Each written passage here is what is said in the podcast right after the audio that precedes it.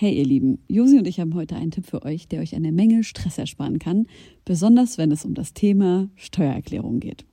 Ich denke mal, ihr alle kennt das Gefühl, wenn man vor dem Berg Papierkram für die Steuererklärung sitzt und absolut nicht weiß, wo man anfangen soll. Ja, uns ging's oft genug genauso, aber wir haben herausgefunden, dass es einen Weg gibt, wie man das Ganze deutlich einfacher gestalten kann. Jetzt kann man sich fragen, warum überhaupt Steuererklärung machen. Ja, also, abgesehen von der gesetzlichen Pflicht gibt es einige gute Gründe dafür. Zum Beispiel könnt ihr mit der richtigen Herangehensweise sicherstellen, dass ihr keine Steuerrückerstattung verpasst und euch sogar Geld zurückholt, das euch zusteht. Taxfix macht es möglich, die Steuererklärung in kurzer Zeit und ohne großen Aufwand zu erledigen. Ihr müsst euch dabei keine Gedanken über komplizierte Steuerformulare oder Fachbegriffe machen. Also einfach und stressfrei die Steuererklärung mit Taxfix erledigen und das Thema vom Tisch haben. Ladet jetzt die App herunter oder besucht taxfix.de. Und mit dem Code HOME24 könnt ihr als NeukundInnen 5 Euro sparen. Also ich werde von jedem gern geliebt, der wirklich auch mich liebt, weil er meine Musik mag. Mhm. Aber ich mache es nicht, dass ich von allen geliebt werde. Das ist, das ist glaube ich, nicht der Punkt. Uh, das ist gut. Mhm. Ich werde von jedem gern geliebt, aber ich mache es nicht, damit ich von jedem geliebt werde. Ja. Das ist weise. da können wir jetzt abbrechen. ja, schön mit euch. Ja. Tschüss. Herbert fucking Grönemeyer beehrt uns heute. Was soll ich euch sagen? Diese Legende aus Bochum hatte ganz zu Beginn seiner Karriere ein paar erfolglose Alben und der Rest ging in die Charts und ist Geschichte. Er veröffentlicht seit über 40 Jahren Musik, er spielt riesige Tourneen, ist Schauspieler und Musikproduzent, politisch engagiert und hat ein neues Album rausgebracht. Eure Eltern sind sicher stolz auf uns. Viel Spaß mit der neuen Folge. Okay, guten Appetit, Herbert. Danke. Ich fange einfach mal an. Fang einfach mal an. Ihr könnt noch durchatmen und essen. Ich möchte mit einer ganz kleinen Geschichte beginnen, wo sich für mich der Kreis schließt. Oder soll ich noch warten, bis du aufgetaucht nee, nee, hast? Nee, mach ruhig, Alles gut. Alles klar. Alles gut. Es hatte auch was mit Essen zu tun. Gut. 2007 war ich in der 11. Klasse und habe ein Praktikum gemacht für... Danke.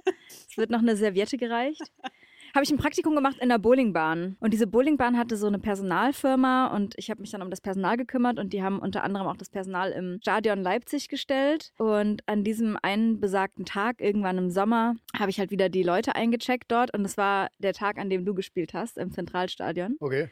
2007. Und da weiß ich noch, dass meine Mama mit ihrer Schwester kommen wollte, mit meiner Tante. Und dann habe ich sie als Personal eingecheckt. Und dann sind wir zu dritt auf dein Konzert gegangen. Hm. und haben natürlich nicht gearbeitet und liefen aber die ganze Zeit mit diesen Personalbändchen rum. Aber was hat das mit Essen zu tun?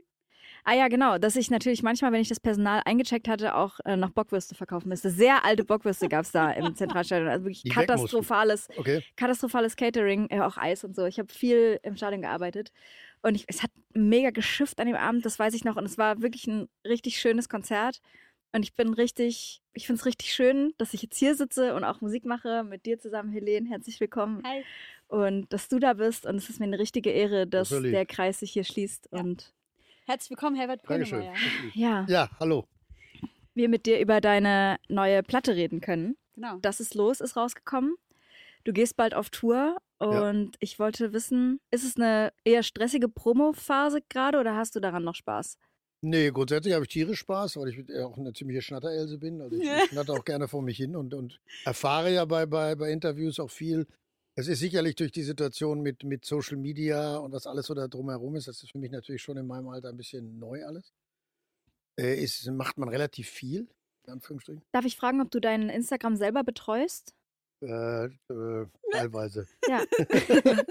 Äh, zu, zum Teil. Ja, ich finde es auch berechtigt. Es, es gibt ja. super viele junge Leute, die das irgendwann abgeben, weil die Flut an Nachrichten und die auch. Ja. Also wir haben auch eine Social Media Managerin hier sitzen. Ja. Ich poste gar nichts mehr selber auf ja, Home Girls. Nee, das kann ich. Also das, das wäre sicherlich, das würde das zum Überlaufen. Ja. Nee, man macht relativ viel. Aber und ich will, aber ich, ich habe natürlich das Glück, dass ich auch dann jahrelang weg bin. Also ich weiß dann auch, dann habe ich auch drei Jahre wieder Pause oder mhm. zwei. Und insofern macht es aber, es macht auch Spaß und es macht speziell Spaß, weil Interviews sind halt letztendlich auch wie Gespräche und äh, da, da wird man selber manchmal überrascht. Oder man kann auch selber beim Gespräch über das nachdenken, was man eigentlich fabriziert hat. Oder, also nee, das ist schon, macht schon auch Laune. Ich finde, Promophase ist so ein bisschen wie Reisen. Und beim Reisen habe ich das Gefühl, man lernt sich selbst durch das Gespräch mit Fremden Richtig. immer wieder neu kennen. Mhm. Genau. wundere mich selber, wenn ich was erzähle. Wie schlau das ist. Ja, nicht nur das, das natürlich auch ganz stark.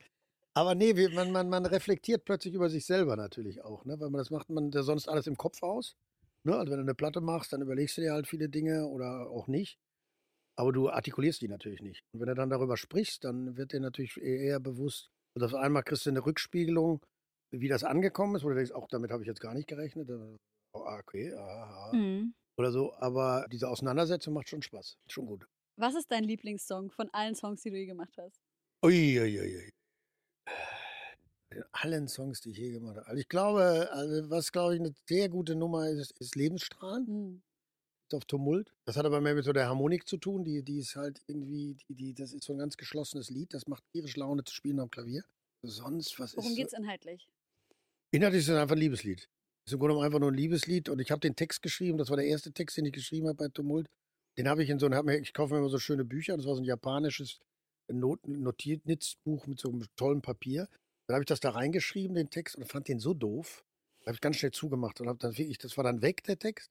Den habe ich dann nach zwei, drei Monaten, äh, musste ich, kam das Lied dann für mich zum Betexten. Und da habe ich gesagt, ich gucke mal nach, was ich damals geschrieben habe. Mhm. Und ich machte ich mir zu meinem Lebensstrang. Ich gesagt, ouch, das ist, was ist das jetzt gut? Ist das, ich wollte darüber schreiben, was, was der andere für einen auch so an Licht bedeutet, mhm. an, wenn man den sich anguckt und wenn man den sieht, was das so und dachte, hm, ist eng, also ist eng. Also dachte ich mir zu meinem Lebensstrahl. Aber letztlich habe ich gesagt, okay, komm, mach, sing das jetzt. und so. Und dann hat das aber total funktioniert. Das ist so ein ganz stilles Lied, ein ganz ruhiges Liebeslied und hat aber so eine ganz ruhige Zärtlichkeit. Das ist ganz äh, un unaufgeregt. Äh, so ein, das ist, denke ich, eine Nummer, die, die glaube ich, sehr schön ist. Und Land unter vielleicht noch. Hm. Land unter ist auch so eine Nummer, die war in Deutschland war auf Chaos, auf der Platte Chaos und war in Deutschland überhaupt kein, die haben das alle gar nicht mitgekriegt, das Lied. Das wurde in Holland ein Riesenhit. Ach krass. Mhm. Bis heute ist das in Holland. Ich glaube, die haben immer so die, die tollsten 2000 Songs der Musikgeschichte, Popgeschichte. Und da ist, glaube ich, von mir drin Mensch, Halt mich und Land unter. Mhm. Land unter ist auch so eine Nummer, die ist, die ist wirklich sehr, das ist eine, eine die habe ich eigentlich ratzfatz geschrieben, Musik und Text innerhalb von, glaube ich, zwei, drei Stunden. Mhm. Das ist auch eine sehr, äh, auch eine, eine aber es gibt ganz viele Lieder, die ich auch herzhaft jetzt auf, auf äh, mag ich total gerne. Ey, da hatte ich heute im Auto erst, im Auto kam erst dieser Moment, ich dachte die ganze Zeit herzhaft, herzhaft. Ah, genial. Ich habe es ich hab's wirklich, bis ich es auf der Autofahrt und ich höre das Album aber schon seit drei, vier Tagen so. Und ich habe immer gedacht, das ist doch weird, was will er denn da von mir? und dann, hast du auch in einem Interview gesagt, dass man manchmal ein paar Anläufe braucht, um Sachen zu verstehen. Das ist ja durchaus mit Also der größte Spaß, den ich gerade habe an der Platte, ist wirklich eher, dass, dass, dass, dass Leute sagen, und das kommt wirklich immer öfter, ich habe die jetzt mehrmals gehört. Also ich konnte am Anfang da nicht so viel mit anfangen, aber ich habe die jetzt mehrmals gehört und muss sagen, oh, die ist doch richtig schön, die Platte. Das fand ich schon interessant, weil zum Beispiel auch Bochum, wenn man, wenn, man vergisst das immer so. Also Bochum wurde früher vom Radio nicht gespielt. Männer wurde nicht im Radio gespielt. Mhm. Die Leute haben damals gesagt, auch meine Band, haben gesagt, das für ein Schrott.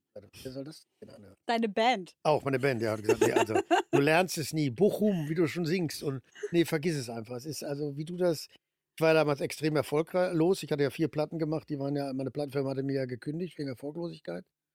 Aber du meintest, in Bochum war das Konzert voll, aber die anderen Städte waren sehr mau besucht.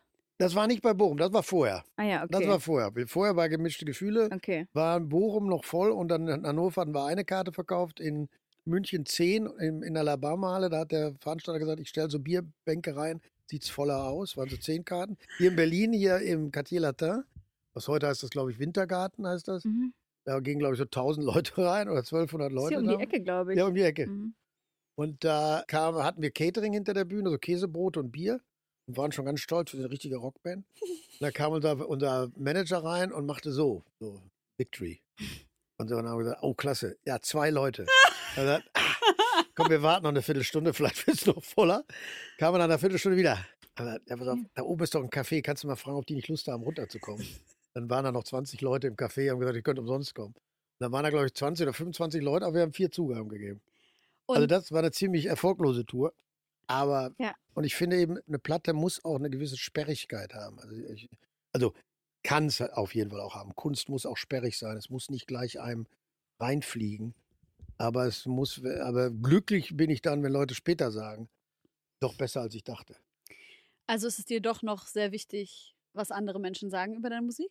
ja, sagst, ja, klar, ist das, ja, ja, logisch ist also nicht wichtig, ich mache es jetzt nicht für die Leute, mhm. aber natürlich, aber man macht es natürlich schon auch, um zu gefallen. Ja. Ja, klar, also ich mache das jetzt ja nicht. Äh, aber es muss letztendlich für mich auch sowas haben, wo ich sage, das kannst du guten Herzens, weil du auch selber das Gefühl hast, du hast was eingebaut oder es ist auch spröde genug oder es ist kitschig genug oder es ist schräg genug, dass man sich auch dran reiben kann oder mhm. dass man sagen kann, was soll das denn jetzt oder so. Also ich finde, es muss auch immer so ein gewisses, wie beim Essen, es muss irgendeine Würze auch haben, die einen auch irritieren kann, mal einen kurzen Moment. Aber hast du eine bestimmte Kritikresilienz über die Zeit trotzdem aufgebaut? Also gibt es Medien, wo du sagst, ja, da ist mir das jetzt nicht so wichtig oder liest du dir überhaupt noch die nee. Kritiken durch? Nee, ich lese keine Kritiken. Also ich kriege zum Teil die kolportiert, aber ich lese die selber nicht. Es sei denn, es gibt irgendwelche, was, was schwierig wird, wenn, wenn Kritiken hämisch werden. Mhm. Also wenn die so, also ich finde völlig auch hilfreich, wenn Kritiken schreiben über Dinge, wo du sagst, okay, interessant, interessanter musikalischer Ansatz, textlicher Ansatz. Wenn die dann persönlich werden, wo du merkst, da freut sich einer riesig, dass er jetzt die Gelegenheit hat, äh, mal so seine, seine ganzen Neid oder Wut über Jahre, die er sich angestaut hat, so loszuwerden dann muss ich sagen, dann wird's das, das, das ist nicht, das, da wird es dann bitter. Wie gehst du damit um? Ja, mit ziemlicher Wut. aber ich lese sonst keine Kritiken. Ich lese keine Kritiken, aber ich kriege trotzdem natürlich mit. Also wir sind schon so wach miteinander in unserem Team, dass ich Dinge mitbekomme und die mir Dinge auch sagen. Also so ist nicht. Also insofern, also ich bin ja jetzt nicht, ich lebe jetzt nicht in einem kompletten abge, abgespaceden äh, oder ich kriege auch mit, wenn jetzt auf Social Media irgendwelche Bots losschießen oder, ja. oder mich befeuern. Aber äh, fairerweise muss ich sagen, ich mache das jetzt so lange, dass wenn du dir das alles mitkriegen würdest, und weißt das in den Anfängen, also ich war ja immer auch schon politisch nicht so, so einfach, dann musst du ja schon auch aufpassen, wie weit ich das irgendwann natürlich dann auch beeinflusst. Also wurdest du einfach, also, aber ich kriege schon alles noch mit, das schon. Ich finde gerade irgendwie so zwei Ansätze voll spannend, in die ich eigentlich gerne beide gehen würde.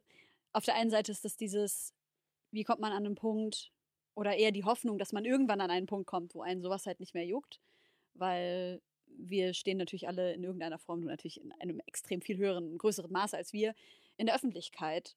Und jede und jeder von uns sucht ja nach irgendeinem Weg, der dabei helfen könnte, dass wir uns nicht mehr so sehr abhängig machen von dem, was andere Menschen von uns denken. Und ruhig schlafen können, egal was irgendwelche Fremden sagen, sondern nur den Wert darauf zu legen, was die Menschen tun, sagen und wie es denen geht, die wir lieben. Hast du darauf für dich eine Antwort gefunden? Ja, ich würde natürlich, es ist schon so, dass natürlich jetzt in der Situation, also ich, ich bin ja noch in einer anderen Zeit groß geworden. Also wenn früher jemand sagte, ich finde den Grönemeyer blöd, dann musste der in eine Kneipe gehen und das beim, beim Biertisch einem ja. äh, um die Ohren kloppen. Heute ist man natürlich konfrontiert mit einer, mit einer Wucht, mit einer Öffentlichkeit durch das Netz. Das ist natürlich noch ein ganz anderes Training, was man da haben muss. Also eine ganz andere Resilienz und Verarbeitungsmöglichkeit, wenn man da gemobbt wird oder ich weiß nicht was. Das stelle ich mir schon extrem schwierig. Ich, ich, ich, ich kenne das, weiß ich, habe zu diesen, diesen was, wenn mein erster Ansatz war, ich habe mit dem Felix Jen damals dieses Lied für die Europameisterschaft, ja. dieses Fußball geschrieben. Und da kamen wirklich Leute auf mich zu und sagen, hast du gelesen? Da finden Leute finden das ganz doof. Ne? Da habe ich gesagt, ja, ja und? Ja, das ist ja furchtbar. Da haben ja Leute geschrieben, die finden diese zusammen mit Kooperation, was soll denn das? Ich sage, ich wusste schon immer, dass die Leute mich doof finden. Also ich meine, ich, mir war schon immer klar, dass 50 Prozent der Leute mich auch doof finden. Meine, deswegen mache ich das. Aber heute ist es anders, weil, weil es so prägnant halt im, im Netz äh, kursiert. Und das, glaube ich, ist nicht ganz einfach, da eine, eine, so, so für sich selber so eine Zurückgelehntheit zu trainieren, dass man wirklich sagt, okay, das ist alles hingerotzt.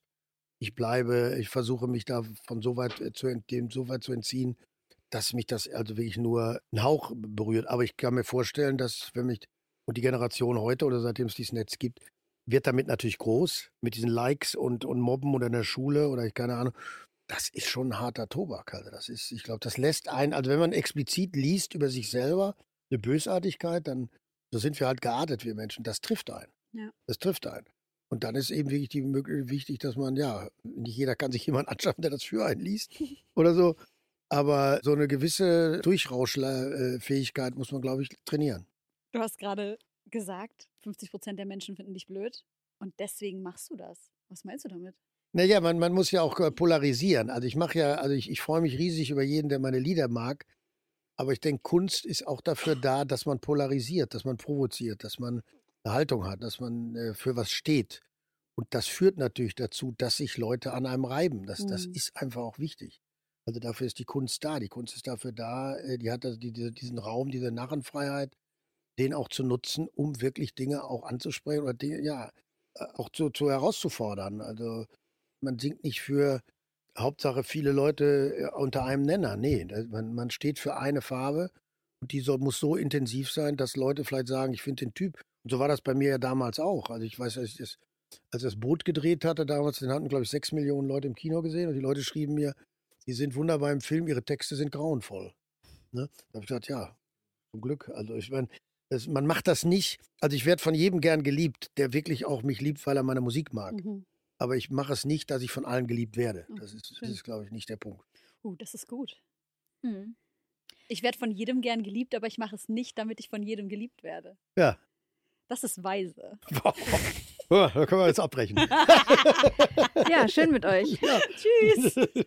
Nee, das erinnert mich gerade so ein bisschen auch an eigentlich das, was die letzte Generation auch sagt. So Aktivismus, ja. Kunst muss Richtig. auch ein bisschen ins Herz treffen oder muss auch so muss dich aus deiner Komfortzone rauslocken. In diesem Fall natürlich teilweise gewaltvoll, was eine absolute Katastrophe ist. Aber es geht halt darum, wach zu rütteln und manchmal funktioniert es halt nicht mit ganz einfachen und sachten Mitteln und mit Anpassungen. Und ich bin gerade auf dem Weg hierher an einer Blockade vorbeigefahren und ich war dann so, scheiße, wenn die jetzt sich kleben, Alter, dann komme ich 90 Minuten zu spät, wie scheiße. Andererseits bin ich natürlich die Erste, die sagen würde, geil. Ja, ja. ey, ich setze mich dazu, auch wenn ich ein bisschen Angst vor den Reaktionen habe und ich habe auch mhm. Angst vor den vom Leim an den Händen. Ja. Also ich habe durchaus darüber nachgedacht, ob ich, ob ich irgendwo hinpappe. Ich habe mir überlegt, ob ich es einfach, ob ich einfach so tue. Nur so tust, ja. als ob du klebst. Nein, aber es ist genau, was du sagst. Das ist, das ist aber genau das, das Thema. Ich finde es sogar ein Phänomen, dass die letzte Generation in Anführungsstrichen, also dass auch Leute das beurteilen im Sinne von, das ist nicht zielführend oder ich weiß nicht was. Alles, was aufgerüttelt hat, alles, was provoziert hat, alles, was versucht hat, Aufmerksamkeit zu erregen, bedarf erstmal einer Riesenfantasie. Dass die Mittel zum Teil nicht immer richtig sind, ist das, das gehört dazu. Aber dass Leute, die, die, die den Mut haben, die Haltung machen, sich aufmachen und sagen, Kinders, hier geht es ja auch nicht mehr darum, das ist hier keine Spaßveranstaltung. Ja. Wir sind hier, es brennt, die Bude brennt, der Topf kocht. Und wenn ihr jetzt über die Mittel redet, dann reden wir über das falsche Thema. Dass, dass, dass der Laden kocht, ist dramatischer, als ich, ob, ob, ob, ich jetzt 90 Minuten zu spät komme. Ich hatte das gleiche Dilemma heute auch. Ich musste ganz klar zum Glück habe ich geguckt, weil ich komme aus Potsdam. Ich musste da riesen Umwege fahren. Völlig in Ordnung. Das ist, ist, das ist genauso wie mit dem Tempolimit. Ja, ich bin der größte, der ich fahre, ich habe eine Autosammlung, eine riesen Autosammlung. Ich bin einer der größten Autonarren. Aber Fakt ist, wir müssen ein Tempolimit haben, das, das, das, damit wir einfach merken, Dinge müssen sich ändern. Und ich komme eben auch aus einer Generation, und das glaube ich das Komplizierte im Moment. Die Generation jetzt hatte keine vorlaufenden Generationen, die demonstriert haben und Dinge verändert haben. Wir haben früher in den 70er und 80er, nicht weil wir besser waren, wir haben aber die Erfahrung gemacht, dass es sich lohnt. Pershing-Stationierung, äh, äh, Wiederaufbereitung, Anti-AKW, Wiederaufbereitungsanlagen. Also wir haben äh, gelernt, dass es sich lohnt. Hausbesetzer in Berlin. Ah ja, damals, ich meine, wenn die nicht gewesen wären, gäbe es ganze Straßenzüge nicht mehr in Berlin. Ne, heute fahren alle Leute durch Berlin, boah, ist das eine schöne Straße hier. Ja, Fakt war, wenn die da nicht drin gesessen hätten, hätten die, die, die Investoren die Buden weggerissen. Äh, wir wissen, dass es sich lohnt und wir haben auch oft zu falschen Mitteln gegriffen. Und jetzt fängt eine Generation zum Glück wieder an zu kämpfen an und sind politisch interessiert, was eine Generation oder zwei davor nicht waren. Mhm. Oder zumindest, das heißt, die hatten keine Beispiele. Ne, das ist ja kein Prozess jetzt, wenn man sich überlegt, die letzten 20 Jahre, was ist da öffentlich passiert? Wenig. Und jetzt fängt eine Generation wieder an zu kämpfen und die müssen erstmal selber herausfinden, was ist effizient und nicht effizient. Aber Fakt ist, es bedarf einer Fantasie und dummerweise manchmal auch Mitteln, die vielleicht ein bisschen unangenehm sind. Ja. Aber ich finde gerade das, vor allem wenn wir über so Gewalt sprechen, so wichtig, dass wir halt anerkennen, dass die Gewalt, der Gewaltauslöser extrem gewaltvoll ist. Und dass vor allem, wenn wir über Polizei sprechen, wir ja da eine legalisierte Gewalt und so ein Gewalt- und Machtmonopol haben, fast überall auf der Welt was dafür da ist, das Kapital zu schützen, statt den Menschen zu schützen. Und dann finde ich, dass der Mensch oder die Gesellschaft zu gewaltvollen Mitteln greift, absolut legitim, wenn auch nicht legitim im rechtmäßigen Sinne. Ja, aber sie, sie richten ja keine, man muss ja immer einfach differenzieren, sie machen ja keine Gewalt gegen Personen. Genau, genau. das ist ja noch ein großer Unterschied. Langsam. Gewalt gegen Dinge und Gewalt gegen ja, Personen. Das ist ein Unterschied. Und ich finde auch, die Polizei steht, das muss man auch äh, vielleicht auch ein bisschen differenzieren, die führen dann, versuchen die Ordnung, in Anführungsstrichen, die öffentliche Ordnung herzustellen. Fakt ist eher, die Leute, die gegen die, die, die, die Friday for Future oder eben auch letzte Generation kritisieren, das sind ja die Leute, die, die die Verursacher sind. Das ist ja, das ist ja das Interessante. Die Leute, die diese Situation verursachen und sich nicht bewegen und nicht klar darüber, also keine, keine Veränderung herbeiführen, damit wir eben diese 1,5 Grad einhalten. Das sind die, das, das sind die Verursacher. Nicht die Leute, die sich auf der Straße festkleben. Ne, das ist, das ist dagegen, ist dagegen Klacks. Also das dagegen, ich meine, und die Auslöser, weil sie sich nicht bewegen, diese Regierung, das hat an, an ganz anderen Enden äh, auf der Welt enorme dramatische, löst eine, eine, eine Naturgewalt aus auf Menschen. Und das ist das, das finde ich, das, das muss man einfach mal ins Verhältnis stellen. Hm. Ne? Und das, das, darüber wird gar nicht geredet. Und dass die uns aufrütteln und auch latent aufrütteln, alle, ich kenne das von mir selber. Ich bin auch eine träge, träge Wehe. Ne? Also ich tue wohl immer ganz klug, aber ich bin auch ein träger Sack und man muss mich auch treten und mir 17 Mal mich ärgern, bis ich dann endlich begreife, ja stimmt, die haben richtig recht und Hauptsache, es wird penetriert. Ja.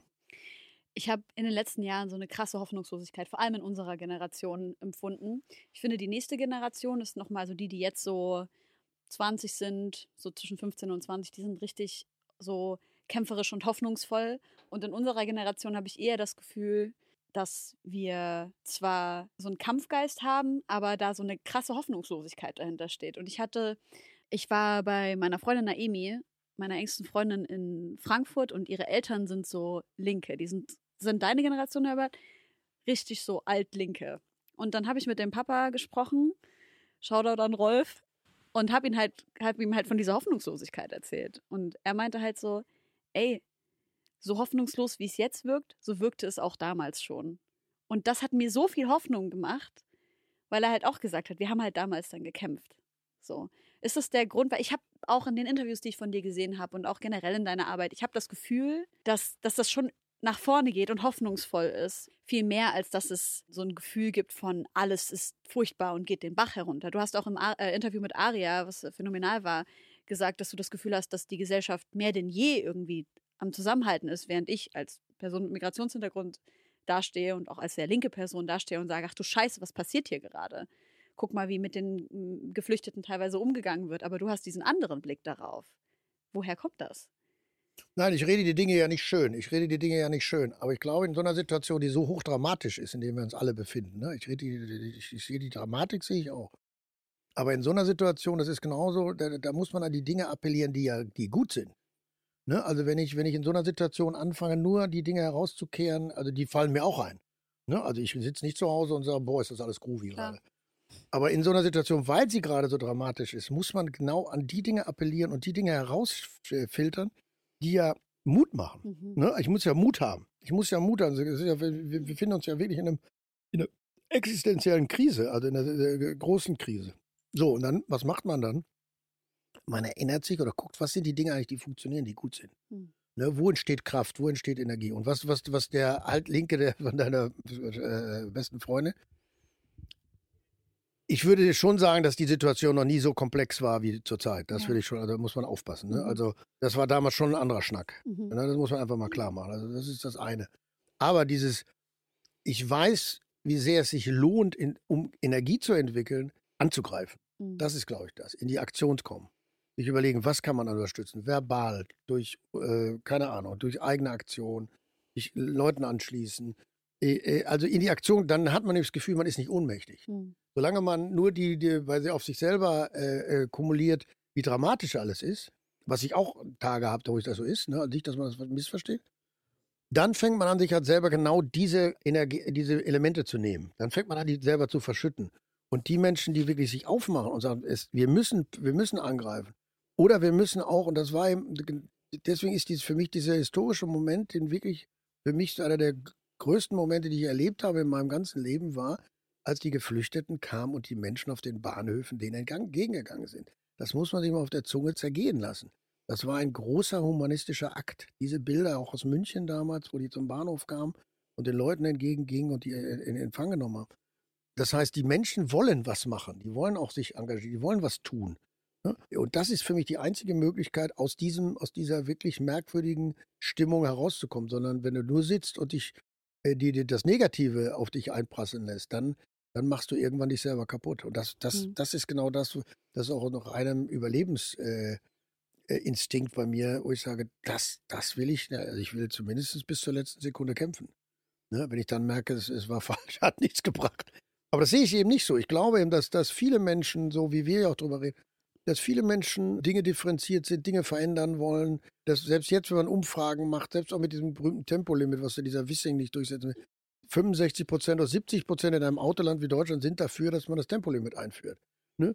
Das ist fast jeden betrifft die, diese Klimasituation. Wie trist, dass es trotzdem nicht umgesetzt wird. Das Können in Berlin noch so viele Volksentscheide ähm, das ist aber genau der, ja, das ja. habe ich aber auch bei der Lisa Neubauer gesagt. Man kann es so und so sehen. Dass aber überhaupt 50 oder 52 Prozent der Menschen in Berlin, die ab, mit mhm. abgestimmt haben, sich für eine Klimaneutralität ausgesprochen haben, ist trotzdem schon mal ein Riesenprozess. Ja. Ist leider nicht, hat nicht gereicht.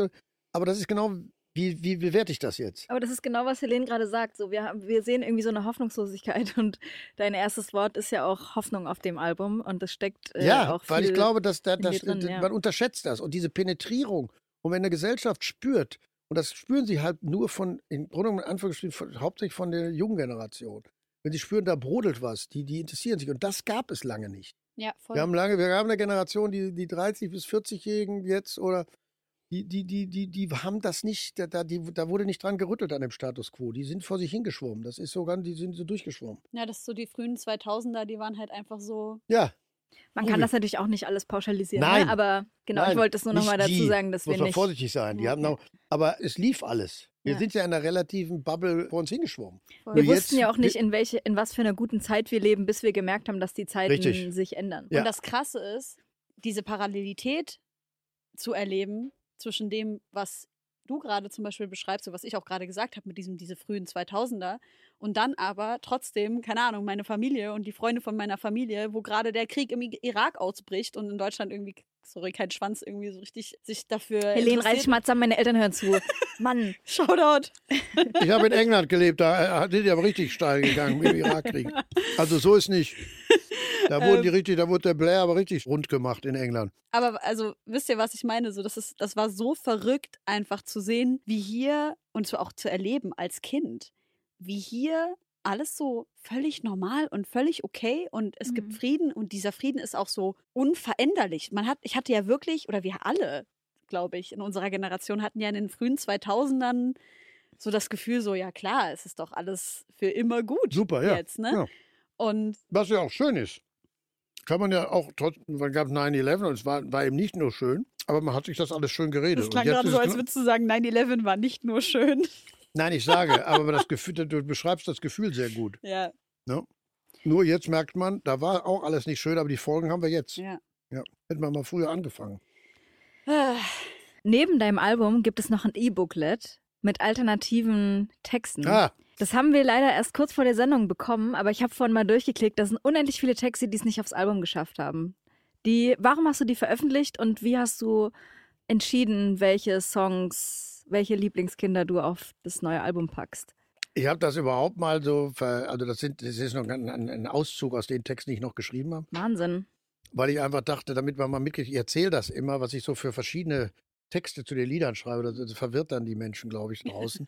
Weil die denken immer, das Lied ist ja in Stein gemeißelt, aber das ist natürlich ein Prozess. Also ein Text unterliegt auch einem Prozess. Und ich dachte, da sind einfach noch ein paar Texte dabei, die, die sind zumindest so, dass man sagen kann, die kann man sich vielleicht durchlesen. Und dann kriegt man mal ein Gefühl, an was man eigentlich so rumdockt hat während mhm. so einer mhm. Platte. So, das war die Idee dahinter. Aber letztendlich sind die Texte, die ich dann auf die Platte genommen habe. Also es ist so ein bisschen für mich ein bisschen ähnlich, als wenn ich in den Laden gehe und sehe einen tollen Pullover da hängen oder ein Jackett und sage, das sieht super aus. Und dann gehe ich in die Umkleidekabine und ziehe das an und sage, das Jackett ist schön, aber es steht mir nicht. Ich leider ist mein Körper für das Jackett nicht gemacht. Und so ist mit dem Text manchmal auch.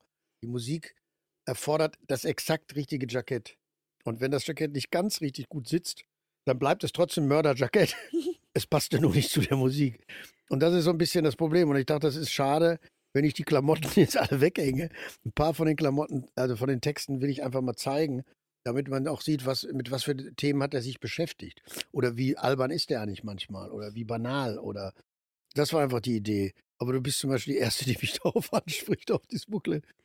Äh, ich dachte auch, das Gäpfchen, und ich habe noch nicht viel mehr davon gehört. Ich dachte, das wäre einfach mal eine schöne Idee. Und parallel dazu muss ich natürlich auch sagen, habe ich das Dilemma oder haben wir das Dilemma in der Musikart, dass, dass das Streaming so wie es ist nicht bleiben kann, weil die, die Bezahlsituation äh, ist dramatisch. Hm. Ne, also dieses, wir müssen unbedingt dahin kommen, das wissen die Menschen nicht, die, die ein Abonnement haben bei den Streamingdiensten.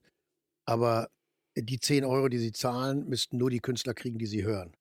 Und nicht, das kommt alles in einen Topf und jeder Klick wird gleich bezahlt. Das führt zu von der Geldwäsche über, das ist einfach ungerecht, das ist absurd. Ja. Und ich wollte auch, dass man eine CD auch noch wertiger macht. Was kann man mit einer CD machen? Ich meine, wir alle kaufen kaum noch CDs. Aber wir, wir Künstler, speziell aus der Rock- oder Popbranche, haben das Dilemma, wir verkaufen einfach keine Bücher mehr. Ne? Wir, wir, wir, und äh, wenn es, wenn, wenn jemand unsere Platte, wenn jetzt jemand zum Beispiel nur meine Platte hört in einem Monat, und ich rede jetzt gar nicht von mir, all aus, aus diesem Bereich, dann kriege ich davon, keine Ahnung, drei Cent, weil das einmal durchgehört hat, und der Rest der zehn Euro gehen irgendwo hin. Die werden, das ist einfach nicht in Ordnung. Wenn ich ein Buch kaufe, dann lese ich das einmal oder dreimal. Oder also das muss geändert, dringend geändert werden, weil sonst fängt an, sich die Musikszene total aufzuspalten. Dann fallen äh, fast 90 Prozent der Künstler durchs Raster. Das war früher anders wenn man, ich habe ein eigenes Label, also wenn wir früher einen Künstler hatten, der 10.000, 12.000, 13.000 CDs verkaufte, der spielte dann noch live und dann konnte der davon leben. Der verkauft heute noch 1500 CDs und kriegt noch 800 Euro vom Streaming. Damit kann er seinen Beruf auch aufgeben. Der hat aber seitdem der das alte System gab, konnte der davon 20 Jahre wunderbar leben. Der kann das nicht mehr, der muss dann aufhören. Der kann dann aufhören, der muss dann aufhören, Musik zu machen. Und dieses Geklicke, dass also jeder Klick gleich bezahlt wird, ist, ist Hanebüchen, ist komplett Hanebüchen. Und nicht, dass die Hip-Hop und der Rap die Musik der Zeit sind, bin ich der Erste, der es unterschreibt. Aber letztendlich auch da, wenn ich viel Zeit habe, Musik zu hören, müssen meine 10 Euro auf die Künstler auch aufgesplittet werden, selbst wenn ich die tausendmal höre. Ja, voll. Und das stimmt einfach nicht. Und das, das hat niemand angesprochen, weil wir Künstler halt wahnsinnig träge sind. Und die Plattenfirmen haben sich das wunderbar zurechtgelegt mit den Streaming-Plattformen. Und das muss dringend geändert werden. Aber das ist ja schnell. auch, wir sind abhängig davon als Künstler, deshalb lehnen wir uns natürlich nicht dagegen auf. Ja, klar. Außer zum Beispiel Balbina, Balbina. die auch, äh, die du als Support-Act gerade bekannt gegeben hast, mit der du auch zusammengearbeitet hast. Richtig. Sie hat dir auch die, beim die hat das Gleiche, Schreiben geholfen. Ja. Genau, sie hat sehr dafür sensibilisiert in der Öffentlichkeit. Sie hat auch eine Doku auf Arte mit, äh, ja. mitgemacht, wo es um genau dieses Thema geht. Ihr könnt ja mal auf Balbinas äh, Insta-Seite gehen und euch dazu informieren. Ja, aber ein hoffnungsvoller Fakt, äh, letzte Woche war ähm, World Record Store Day mhm. und der Vinylverkauf geht gerade bei jungen Leuten wieder richtig steil nach oben. Geil, Mann. Und das ist, äh, finde ich, ja, sehr wunderbar. schöne Nachrichten. Ja, das ist, das ist absolut. CDs, ja, ja aber die, Vinyl. Die, nee, man hm. muss auch aufpassen. Also geht hier nicht um eine, geht hier nicht um eine Hörerschaft. Die können dafür gar nichts. Also nur damit man es differenziert. Die Hörerschaft muss nur, nur verstehen, dass das System der Abrechnung für die Künstler, dafür können die nichts. Aber das ist die, die das, auch die Hörerschaft muss darauf drängen, dass ihre Künstler, die sie mögen, genau das Geld auch kriegen, was, was ihnen zusteht. Das ist das, das Thema. Und der Druck muss auf die Plattenfirmen, auf die Streamingdienste massiv erhöht werden, dass die sagen, wir müssen das System ändern. Das ist der Punkt. Die Hörerschaft kann dafür gar nichts. Die Hörerschaft ist wunderbar, die sollen auch die Streaming und die, ihre Musik hören. Das ist nicht der Punkt. Voll. Den ist aber nicht, nee, das, nee, das gar, ist denen gar nicht bewusst. Nee, die können dafür überhaupt nichts. Nur weil du gerade meintest, CD-Verkäufe CD CD laufen so schlecht. Nee, Vinyl, ich glaube, das Tolle an der Vinyl, weil ich bin ja nun, komme ja aus der Vinylzeit, ich bin ja nun ein Vinylkind. Und früher war es echt so, das ist so ein, ein irrer Vorgang gewesen, wenn ich es heute überlege erstmal konnten sich die wenigsten Vinyls leisten, aber jeder, man wusste, wer sich die Platte gekauft hat. Und dann ging man zu dem nach Hause. Also der hat die neue, keine Ahnung, Led Zeppelin oder der neue Jimi Hendrix. Dann ging man zu, rief man den an, wann können wir kommen? Und dann ging man zu denen, dann legte der die auf. Und das Tolle an der Vinyl ist nicht nur, dass die erstmal so auch am besten von allem klingt, weil es ein analoger Träger ist. Eine CD ist ein digitaler Träger, ist deutlich schlechtere Qualität. Ist einfach so. Das Tolle an der Vinyl ist auch, dass man nach nach einer 20 Minuten oder 25 Minuten aufstehen muss und die wieder drehen muss. Mhm. Also du hattest wunderbar 20 Minuten Zeit, dann saß man wirklich gebannt auf dem Sofa gemeinsam und hat gemeinsam sich noch Bier geholt oder die Mutter macht einem vielleicht noch ein Schnittchen oder keine Ahnung, macht sich so eine Stulle. Und dann saß man da gemeinsam, zu, zweit, zu zweit, zu dritt, zu vier, zu fünf, die ganze Klasse und hörte sich gebannt eine halbe Stunde diese Platte an. Dann stand der, der sich die gekauft hat, stolz auf, ging hin und drehte das Ding um. Dann saß, setzte man sich wieder alle aufs Sofa, saßen wir wieder alle da. Also auch dieser soziale Vorgang. Aber der Vinyl hat mhm. alles. Es klingt am besten, man kann, hat eine Pause und es ist einfach was Sinnliches, weil es groß ist. Es hat ein großes Booklet. Das ist einfach ein Unna und dass das jetzt wieder den Leuten, das zeigt eben, die Sinnlichkeit hört nicht auf, auch bei anderen Generationen nicht. Das ist schon schön zu hören. Was ist die letzte Platte, die du dir gekauft hast? Weißt du das? Die letzte Platte, die ich mir gekauft habe, Eric B. Rakim. Ah, das liebe ich. Ja. Das ist ja. so gut einfach, dass du das, das gerade Ding ist der Knaller. Das ist so gut. Das ist das Allergrößte. Ich liebe auch, dass du das hast du ja bei Aria schon erzählt. Das muss man, die muss man, wenn man die nicht hat, hat man das Leben versäumt. Das, das, ist das Witzige ist, es ist weird, dass ich das sage, aber die habe ich mir vor Jahren gekauft, als ich äh, aufgelegt habe natürlich. Äh, und ja. da musste ich mir alles noch auf Platte kaufen. Viele Platten von denen hatte ich sogar doppelt, damit ich äh, juggeln konnte, damit man diese hin und her äh, spielen konnte. Und ich finde es witzig, dass ich jetzt sagen kann, die habe ich schon längst. Also. Ja, ich, die ist, das ist, es gibt ja manchmal so Platten, wo du denkst, das kann ja wohl nicht wahr sein. Es gibt wenig davon, aber das ist eine, wo du denkst, boah. Ja, aber es ist ja sowieso sehr interessant und spannend, wo wir gerade schon kurz über Balbina gesprochen haben, deine Offenheit zu beobachten für die neue Musik. Ich meine, natürlich hast du schon diese Offenheit für neue Musik gehabt, als du, keine Ahnung, jemanden wie Philipp Poisel zum Beispiel auf dein Label geholt hast. Aber jetzt machst du ein Feature mit Ebo und Ace-T und Balbina und ähm, Berkan. Und Berkan, oh, das ist ein krass war dieser Song. Aber den haben wir schon auf der Playlist. Ja, ja, ne? ist ja, ja schon ein bisschen draußen. Bestimmt schon dreimal auf die Playlist gepackt. Ist das bei dir einfach so dieses Interesse an der neuen Musik? Brennst du dafür oder hast du das Gefühl, so du willst einfach auch weiterhin connecten mit den jungen, mit der nächsten Generation, mit den jungen Leuten? Was ist es bei dir, was dich dazu bringt, einfach nicht, nicht zu sagen, ja, ich mache jetzt, keine Ahnung, nur noch Reinhard May-Features?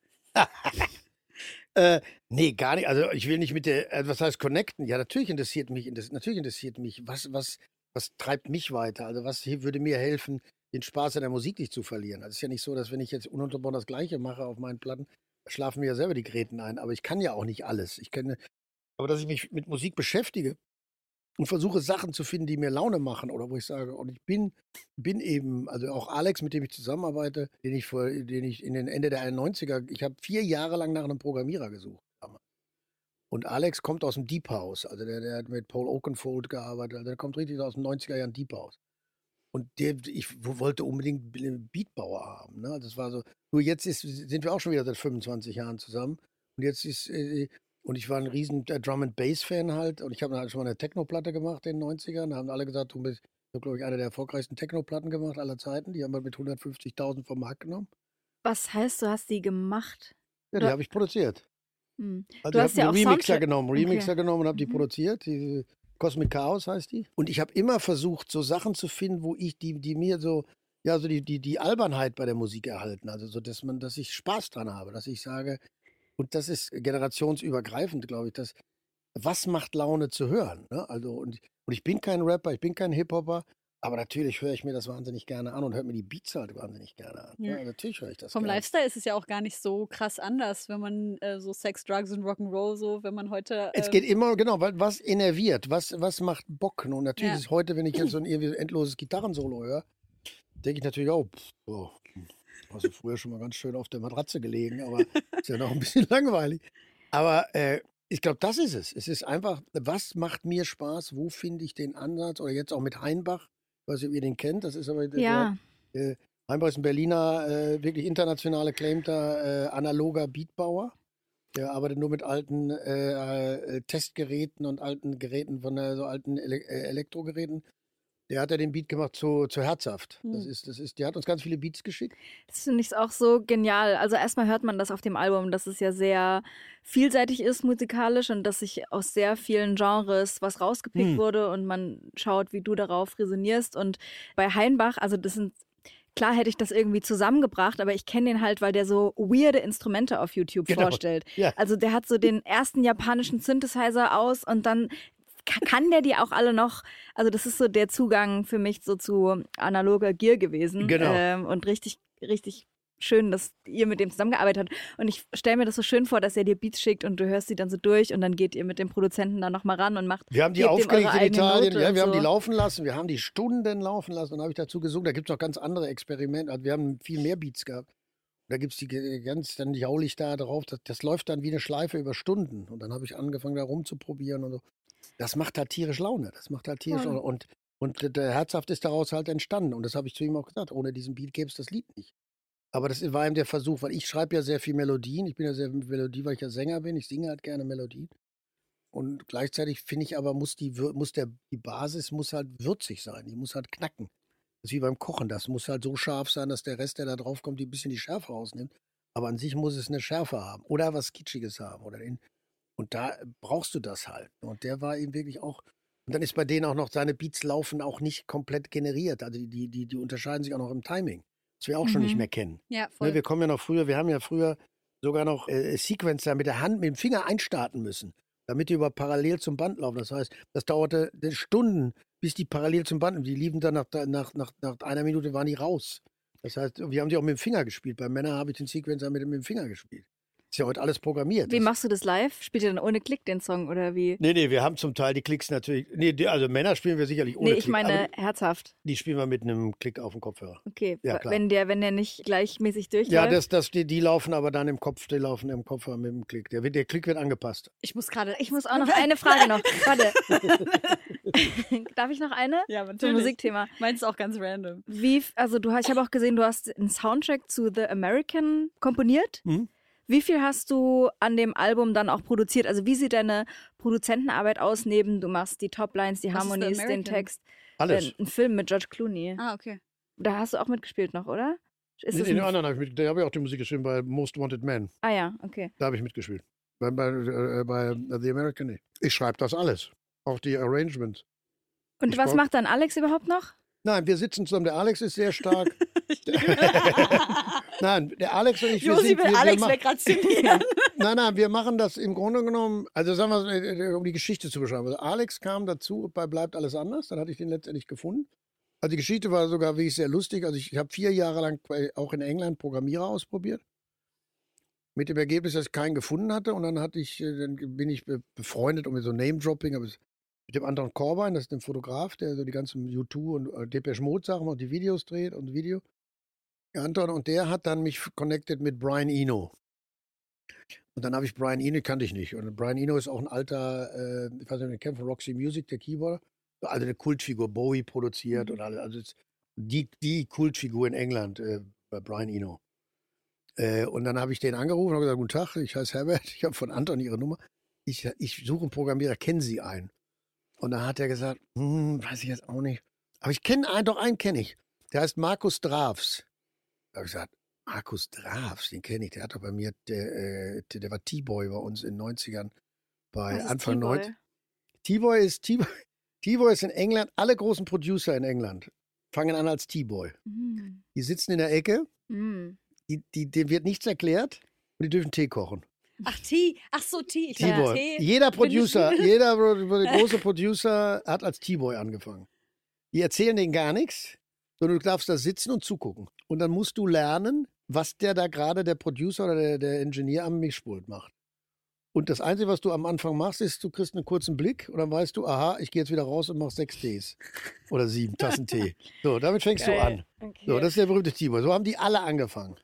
Alan Mulder, die ganzen großen, selbst, ich schätze, selbst Rick Rubin okay. hat angefangen als T-Boy. Du fängst du an als Producer. Die erklärt keiner im Grunde gar nichts. Sondern du kochst Tee. So, und Markus und sitzt, war so einer. Ja, und der Markus, dann habe ich den angerufen, der klasse Typ aus Frankfurt, der war dann damals in England. Den angerufen, sag mal, sag mal, Markus, bist du Programmierer? Sagt er, nee, ich mache Noises. Ich bin gerade bei Björk. War der bei Björk. Geil. Ich sag, wie du machst Noises? Ja, ich mache so Noises. Ich mache so ein bisschen, ein bisschen Geräusche. Sag, okay, kennst du einen Programmierer? Ich suche dringend einen Programmierer. Sag, nee, Programmierer kenne ich nicht. Aber ich habe mal von einem gehört. Der soll sehr nett sein. Und dann war das Alex Silver. Dann habe ich den eingeladen hier nach Berlin ins Hansa-Studio. Hatte die Platte, bleibt alles anders schon komplett durch, die war schon fertig. Und dann habe ich den kennengelernt und habe mit dem Stand der Dinge, das ist eine Nummer auf Bleibt alles anders, äh, gemacht ein Song, habe ich gesagt, wir mal kurz ausreden, dann habe ich die ganze Platte äh, bis auf einen Song weggeschmissen oh und habe wieder von vorne angefangen. Alter. Aber alles weg. Ganze, wir hatten da schon Monate dran gearbeitet, das ganze Budget war weg. Habe ich die ganze Platte weggeschmissen und gesagt, wir fangen jetzt nochmal von vorne an. Und dann haben wir diese Platte, und da hat er unheimlich viel programmiert und wir kannten uns nicht so Drum and Bass Sachen gemacht. Mhm. Und darüber haben wir uns kennengelernt. Und über die Zeit, haben wir Mensch gemacht und über die Zeit haben wir festgestellt, wir, also deswegen heißt, das mache nicht ich, aber ich bin natürlich der Keyboard-Spieler. Ich bin der, der also ich mache die Streicher also ich mache mhm. die Streicher dann, also lege die an. Manchmal ne, haben wir noch einen Streicher-Arranger dann später, der das noch verkompliziert, also komplexer macht. Aber das, das spiele ich und er macht die, macht unten, die, der macht auch Noises, wie bei Bleibt alles anders und, und die Beats und die bauen wir aber zusammen. Mhm. Also wir mhm. arbeiten quasi synergetisch, kann man sagen. Mhm. So. Ich, aber bei dem Filmmusik haben wir im Grunde genommen, alles, was du da hörst, haben wir im Grunde genommen zu zweit selber gemacht. Alles, was da ist, haben wir selber sehr viel mit Omnisphere. Mhm. Das ist also, ich weiß nicht, das ist ein wunderbar. Ja, natürlich. Ne? Also ist, für alle, die das nicht wissen, das ist ein Synthesizer-Plugin genau. für jede DAW, mit der man DAW. eine Vielzahl an Wer kennt sie nicht? digital Also Billie Eilish hat auch gesagt, Omnisphere war so ihr, aber das hatten wir schon vorher, deutlich länger vorher. Tja, Billy, Herbert hat schon vor dir Omnisphere benutzt. Nein, ich will dich nicht damit erklären, also kam nicht, aber ich fand es wunderbar, als ja. sie sagte, äh, Omnisphere war so ihr, mhm. weil ich mhm. auch immer zu Alex gesagt habe und den, der ging mir schon, können wir nicht mal was anderes benutzen? Ich sage, nein, lass mal, das ist wunderbar, das tut mir gut beim, beim Keyboard. Das ist für einen Keyboarder wunderbar. Also ja, Omnisphere ja. für einen Keyboarder best. Da drückst du noch einmal drauf und ist schon, oh, wow, klingt schon gigantisch, ich bin der Größte. So. Und, aber die, die Musik, also die, die Filmmusik haben wir im Grunde genommen, äh, wir beiden, äh, dann noch mit Nick Ingman, das ist der Arrangeur, der hat damals den es gab für mich immer zwei Streicharrangeure. Das war einmal äh, Craig Armstrong, der hat die Massive Attack gemacht. Mhm. Und Nick Ingman. Nick Ingman hat meiner Meinung nach eins der genialsten Konzerte arrangiert, Portishead Live in New York. Mhm. Kann ich nur empfehlen. Mörderalbum, also muss man auch haben, würde ich sagen, neben Eric B. und Rakim. Also Portishead Live in New York ist ein Muss als Album. Sollte mhm. man sich dringend zulegen. Hey ihr Lieben, Josi und ich haben heute einen Tipp für euch, der euch eine Menge Stress ersparen kann, besonders wenn es um das Thema Steuererklärung geht. Ich denke mal, ihr alle kennt das Gefühl, wenn man vor dem Berg Papierkram für die Steuererklärung sitzt und absolut nicht weiß, wo man anfangen soll. Ja, uns ging's oft genug genauso, aber wir haben herausgefunden, dass es einen Weg gibt, wie man das Ganze deutlich einfacher gestalten kann. Jetzt kann man sich fragen, warum überhaupt Steuererklärung machen? Ja, also, abgesehen von der gesetzlichen Pflicht gibt es einige gute Gründe dafür. Zum Beispiel könnt ihr mit der richtigen Herangehensweise sicherstellen, dass ihr keine Steuerrückerstattung verpasst und euch sogar Geld zurückholt, das euch zusteht. Taxfix macht es möglich, die Steuererklärung in kurzer Zeit und ohne großen Aufwand zu erledigen. Ihr müsst euch dabei keine Gedanken über komplizierte Steuerformulare oder Fachbegriffe machen. Also einfach und stressfrei die Steuererklärung mit Taxfix erledigen und das Thema vom Tisch haben. Ladet jetzt die App herunter oder besucht taxfix.de. Und mit dem Code HOME24 könnt ihr als NeukundInnen 5 Euro sparen. Und dann habe ich den angesprochen und war ganz selig, dass der mit mir arbeiten wollte, weil wenn du als Deutscher da anrufst, ist nicht immer so gesagt, dass die sagen, ja, wollte ich auch schon immer mit dir arbeiten. Aber mit dem arbeiten wir eben auch schon jetzt seit 25 Jahren zusammen. Aber das ist so die Art und Weise, wie wir solche, solche also die Filmmusik gemacht haben. Also fast alles im Studio, wow. zum Bild auch, zum Bild. Lass dann den Film laufen und spiele dann dazu. Und fand den Film am Anfang, habe ich sogar gesagt, ihr braucht gar keine Musik, fand es fast besser ohne Musik, den Film. Ich habe mir den angeguckt. Und dann fand ich das klasse, wenn nur sowas tropfte und ein bisschen was knirschte. Ach, sowas habe ich auch richtig Lust. Ja, Mann. Ja. Aber das machte dann Heiden, also Filmmusik schreiben macht einen Heidenspaß. Mhm. Und bei, bei Most Wanted Man, das war der andere Film, den ich Musik geschrieben habe, da wurde es komplizierter, weil die ständig den umschnitten. Und da musst du auch im Grunde genommen ständig die Musik umschneiden. Oder ich glaube, da habe ich vier verschiedene Ouvertüren und, und, und also Trailermusik am Anfang geschrieben. Aber Most Wanted Man, glaube ich, ist, ist, da bin ich auch sehr, muss ich sagen, auch sehr, also hat, das haben wir, glaube ich, sehr gut gemacht. Du hast gerade ein bisschen humorvoll gesagt, oh, ich bin der Größte, wenn äh, Omnisphere auf, ja. äh, als Plugin drauf liegt. Ich interessiere mich aber tatsächlich dafür, ob du in deinem Werdegang an so Hochmut oder Hybris gelitten hast. So dieses Gefühl zu haben von, ich bin sowieso der Krasseste und das kommt doch zwischendurch immer mal, oder? Also ich denke, ich hatte eine Phase, ich würde sagen, ich hatte eine, eine, eine Größenwahnphase. Also ich meine, ein gewisser Größenwahn gehört schon ein bisschen dazu, wenn man jetzt da vorne auch auf die Bühne steht. Also ich glaube, eine gewisse, ich glaube, dass ich schon relativ selbstreflektierend bin. Mhm. Also je nach Tageszeit. Aber ich würde sagen, als Ö rauskam, also ich würde sagen, wenn es eine Zeit gab in meinem Leben, äh, also wir hatten halt Bochum gemacht damals, das war ja also, wo am Anfang alle sagten, das kauft schon keiner mehr in Bottrop, die Platte, was soll der Mist?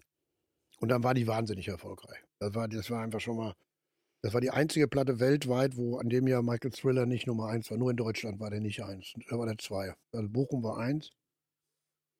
Und wir verkauften am Tag, keine Ahnung, zwischen 15.000 und 35.000 äh, Vinyls. Da, jeden Tag. Unfassbar. Das, das, das, wie auch immer. Das habe ich aber nicht ganz geschnallt, muss ich sagen. Und dann kam Ö, da kam Sprünge die, die danach mit Kindern die Macht. Dann die und dann kam Ö nochmal, das war dann die 88 mit, mit Was soll das und Halt mich. Genau. Und da habe ich das zum ersten, also bei, bei Sprünge haben wir, glaube ich, 100 Konzerte gespielt. Also das war dann schon auch schon mal äh, surreal. Da spielten wir auf jeder, auf jeder, an jeder Laterne, die gerade rot war, so ungefähr spielten wir. Wir wussten auch zum Teil gar nicht mehr, wo wir sind. Das war dann richtig wild.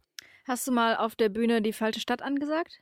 Nicht unbedingt, aber ich musste mich schon, ich, ja. ich habe hab nicht jeden Abend zum Glück gesagt, ich habe mir das abgewöhnt, guten Abend Paul Hude oder guten Abend Helgoland oder so. Aber also Sprünge war schon Hardcore und, äh, und da fing natürlich auch alles, das kann man sich heute nicht mehr, aber da kollabierten auch alle oder es brach alle, da war die Hölle los. Und dann kam halt Ö und das war wieder so ein Riesenerfolg. Also Ö war ein Riesenerfolg halt mit Was soll das? Ein, und da würde ich sagen, da habe ich dann, glaube ich, schon kurzzeitig mal, dann denkst du natürlich schon, boah, was ist jetzt, was dein Leben nimmt aber eine Form an. Da würde ich schon sagen, also von außen betrachtet oder so würde ich sagen, da werde ich sicherlich Momente gehabt haben. Nicht, dass ich der Allergrößte bin, aber sicherlich auch schon mal ganz schön durchgeknallt. Aber hast du das Gefühl, dass, also, keine Ahnung, ich bin gerade zur Zeit so in den letzten Wochen und Monaten, Josi und ich, wir haben uns äh, da auch letztens erst drüber unterhalten, auf so einer ganz neuen Spätzwanziger Selbstfindungsgeschichte, die sich viel mit dem Thema Ego und der eigenen Spiritualität befasst. Und ja, wenn man jetzt so Eckhart Tolle sieht und generell so buddhistische Lehre, da geht es ja sehr viel darum, so das Ego aufzulösen und sich davon zu befreien, diese Anheftungen, die man irgendwie aus der Vergangenheit hat und dieses Ich will das und das gehört mir, loszuwerden, eben um ein freier Mensch zu werden. Hast du den Eindruck, dass du bestimmte Tools für dich gefunden hast, um eben nicht in diesen Größenwahn, diesen Hochmut, in diese Hybris zu verfallen, die ja aus meiner Sicht, wenn man deinen Werdegang betrachtet, total naheliegend wäre? Uiuiui, jetzt wird es schwierig. Also einmal glaube ich, dass es das Umfeld ist. Das ist, glaube ich, ganz elementar. Mhm. Also ich glaube, es liegt schon ganz stark an dem Umfeld. Was hat man für ein Umfeld an Freunden oder Freundinnen, mit denen man sich wirklich äh, auseinandersetzen kann, die dann auch äh, mit, allein schon mit Blicken signalisieren. Ein bisschen schwierig gerade. Komme ich nur auch aus dem Ruhrgebiet. Also wir im Ruhrgebiet neigen dazu, das ist wirklich so, das war, äh, wir, wir sind gewohnt, dass man uns sagt, du bist heute ein richtiges Arschloch. Das ist im Ruhrgebiet. Das klingt jetzt wirklich absurd, aber es ist gang und gäbe, das sagt man da. Und dann sagt man auch selber, ja stimmt, wenn ich jetzt drüber nachdenke, der Pin hat auch nicht so gut drauf, glaube ich, heute. Also man kriegt im Ruhrgebiet relativ direkt ins Gesicht gesagt, wenn man spinnt. Das muss man schon sagen. Das ist, das ist relativ, das würde ich auch sagen, ist einer der wenigen Gegenden in Deutschland. Das, du hast eine große Selbstironie, das lernst du auch. Durch das, das ist sicherlich auch der polnische Einfluss, weil die Polen sind Ende des 19. Jahrhunderts ins Ruhrgebiet gekommen, um da die, den Deutschen zu zeigen, wie die Kohle aus der Wand kommt. Also du lernst eine gewisse Selbstironie, aber auch du kriegst relativ klar gesagt, äh, wenn du anfängst zu spinnen. Und auch von meinem Elternhaus würde ich sagen und auch schon immer von meinen Freunden oder auch jetzt bin ich, glaube ich, nach wie vor von Menschen umgeben, die auch sehr schnell reagieren würden und sagen würden, also die nicht damit äh, hinterm Berg halten, das ist der Herbert, der ist jetzt der Weltstar oder Popstar oder äh, lokaler Dorfstar, keine Ahnung, äh, dem dürfen wir jetzt nichts sagen, sondern die würden das auch sagen. Also das glaube ich, das ist ganz elementar. Mhm. Dass man selber, und das ist auch, man denkt da ja auch selber viel drüber nach, das Verrückte ist am, am Frontmann an einer, an einer, bei einer Band, ist ja immer der, es ist so ein bisschen der Dove in der Band. Der spielt kein Instrument, der ist meistens der schlechteste Musiker in der Kapelle. Aber der räumt da vorne ab. Aber was kann der? Der stellt sich da vorne hin. Ne? Das, dafür, dass man sich auf der Bühne da vorne hinstellt. Das musste mal einem Musiker sagen. Stell du dich da mal hin. Mhm. Immer nach vorne. Bis ich meine Band da hatte, dass die überhaupt mal nach vorne ging.